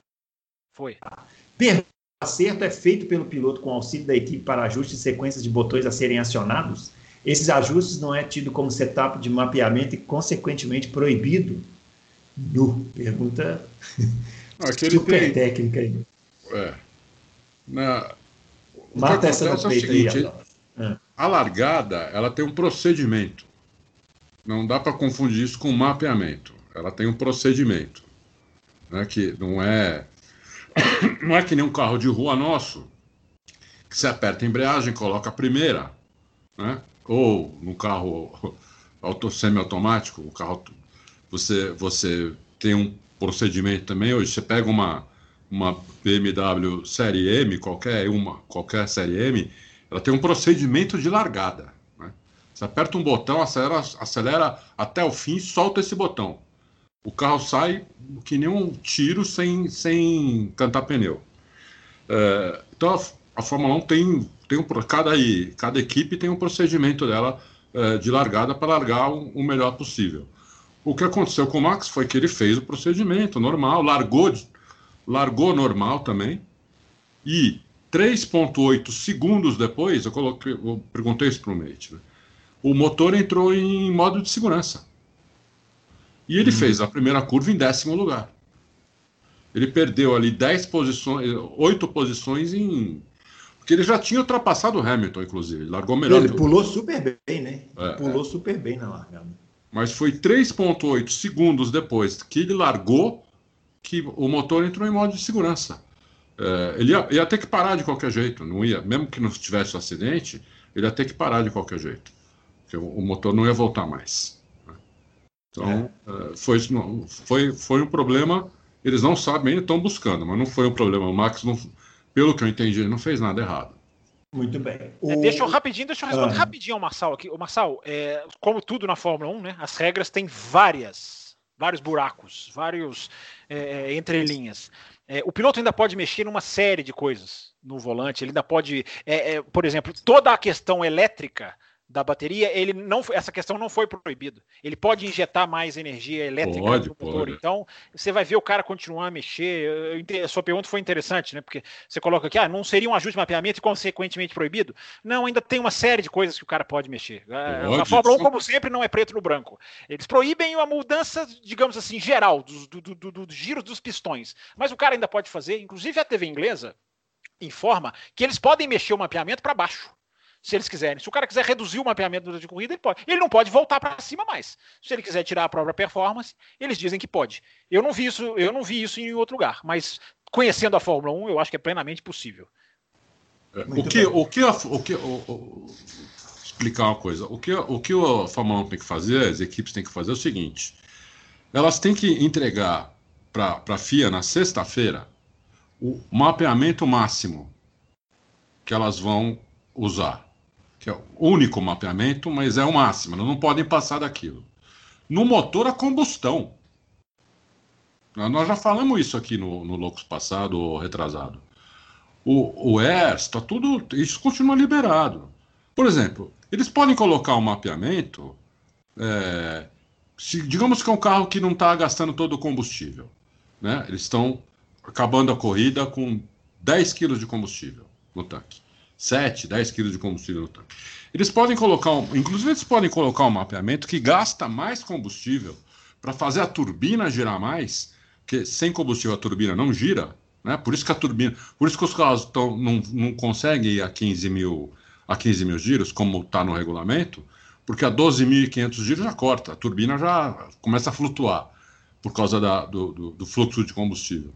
Então eles podem fazer o carro, por exemplo, gastar mais combustível para fazer a turbina girar mais, mas eles têm que entregar isso para a FIA antes da corrida começar, antes do, da sexta-feira começar. Entendeu? E na, isso falando do, do motor a combustão. No resto, eles podem mexer. Antes do sábado. Na sexta, eles podem brincar. ah, na sexta eles não podem? Podem, podem, porque eles podem usar outro motor, né? Inclusive. Ah, é verdade, eles também podem usar outro motor. É, na, e eles passar usam... no, da sexta para o sábado. É. é, na sexta para o sábado. É verdade isso. Então, é, e, e na parte elétrica eles podem mexer ainda. Então, mas, mas tirou muito do, do, do, do que era antes, não tem dúvida. Muito bem, senhores, para a gente caminhar para o final aqui, ó. Vamos lá. É, Fórmula Indy é, em Mid Ohio, vitória do Will Power e do Colton Herta, né? Foram duas corridas. E na Stock Car em Londrina, vitória do Rafael Suzuki no sábado, primeira vitória, e o Ricardo Maurício ganhou a corrida, a segunda corrida em Londrina no domingo. Barrichello liderando o campeonato, tá? O, Barri, o Barrichello lá na, na frente do campeonato. Algum comentário aí sobre as corridas para a gente poder caminhar para o final ou não? Sobre as corridas, não. Só você esqueceu de dizer que a MotoGP ah, tá, sim, a MotoGP. tá vivendo um campeonato dos mais malucos que eu já vi na minha vida, porque é o sétimo lugar, nono lugar, tá? 25 pontos do primeiro, uma coisa assim. É uma loucura, cada hora ganha um piloto, enfim. A, a, teve a corrida agora impressionante como correu quase que do lado de Mugello. Um correu em Misano, o outro correu em, em é. Mugello. E se fosse, eu estava pensando, né, se fossem em, em, horários muito diferentes, a gente poderia ter primeiro, os primeiros seres humanos a assistir MotoGP e Fórmula 1 na pista, quem sabe, no mesmo dia. Isso é uma experiência fantástica, que é muito próximo. As duas, eu já passei perto dessas pistas, né, elas são muito próximas umas das outras. Então, só essa curiosidade. E a MotoGP volta esse final de semana de novo na mesma pista de Misano. Mas enfim, o campeonato está uma loucura quem você acha que vai ganhar não ganha. Aí a Marra parece que vai bem, aí não vai. Aí a KTM começa o final de semana bem, termina mal. O Dovizioso é líder do campeonato, mas não anda mais do que acima de sétimo. O campeonato é uma loucura. Mas tem uma pergunta que não quer calar para o seu Fábio Campos. Responderei hum. para bola para que o âncora não me, não me fique. Sobre a MotoGP. O que aconteceu com o seu xará? Caiu. fez uma coisa, fez uma coisa que não fez quase que o ano passado inteiro, Adalto. A, a primeira queda dele no ano passado foi, no, foi em Barcelona, que ou seja, era a oitava, nona corrida, não, não sei exatamente. É, nesse final de semana, inventou de cair, caiu duas vezes, é, voltou ah. para a pista com pneu frio, já caiu com três curvas na sequência. Enfim, as últimas quatro provas deles, deles as quatro provas dele são horrorosas. É, enfim, esse final de semana viu o companheiro ganhar, o Morbidelli, é? italiano, piloto da casa. Enfim, o, é aquele negócio, Radalto. É, primeiro ano é uma coisa, né? Segundo, muitas vezes é quando vem a realidade. Pode, pode ser isso que está com ele. é bom, não, não, digo que não é, já, de jeito nenhum, mas está enfrentando uma realidade de dificuldade que não enfrentou no ano passado. Porque eu pensei que ele fosse sem o Marques, eu falei, ele vai nadar de braçado. ganhou as duas primeiras do ano, né? É? é. É? Ganhou as duas primeiras. Mas, enfim, o campeonato é uma loucura. O sétimo, quem está em sétimo, oitavo, é capaz de terminar como campeão. Do jeito que a gente gosta. Isso. Bom, agradecendo aqui, ó, quem mandou pergunta, William Macedo Silva, Marcos de Marília, São Paulo, o Dan José, Nishan Capuji. Nishan Você não leu a pergunta. Prepare-se, meu amigo. Não, Nishan. Prepare-se para, é bravo, Nishan, para um ataque no Twitter. Prepare-se para um Nishan ataque. é uma figura. Ele foi na minha coluna lá nos comentários, causou pra caramba. Depois sobra tudo pra mim, viu, seu Nishan? O senhor vai ver comigo. O Sync Header. Bruno, eu não sei quem é mais bravo, o Nishan ou o Pirata. é verdade. O Sync Header, Aura Drummer, o Alex Plínio Rodrigues, doutor Botelho, grande doutor Botelho, é, companheiro de classe aí do doutor Jalim também, mandou pergunta. Gustavo e, e, o Felipe Pereira, todos eles mandaram pergunta. Não vai dar tempo de responder todo mundo, mas a, a gente. É, a culpa é minha. É, a culpa é minha. A gente volta na semana que vem. Quem sabe aí dá tempo de trazer as perguntas. É, repitam aí as perguntas. Tem gente que repete as perguntas, a gente vai lá e faz. Não repetir, não tem problema. É, não tem problema nenhum. E aí a gente traz, semana que vem não tem Fórmula 1, né? Talvez dê tempo de é, fazer Mas, mais perguntas. Muita gente parece ah. que mandando pergunta pela primeira vez. É muito legal, viu? Sejam bem-vindos. Muito legal. É. Aqui é assim, a gente começa muito calmo, viu? Para quem está chegando agora é assim mesmo, a gente começa muito calmo e termina correndo. é assim que funciona. Muito bem, pessoal, a gente volta semana que vem com mais Loucos por Automobilismo, edição 71 na semana que vem. Grande abraço para todo mundo e até lá.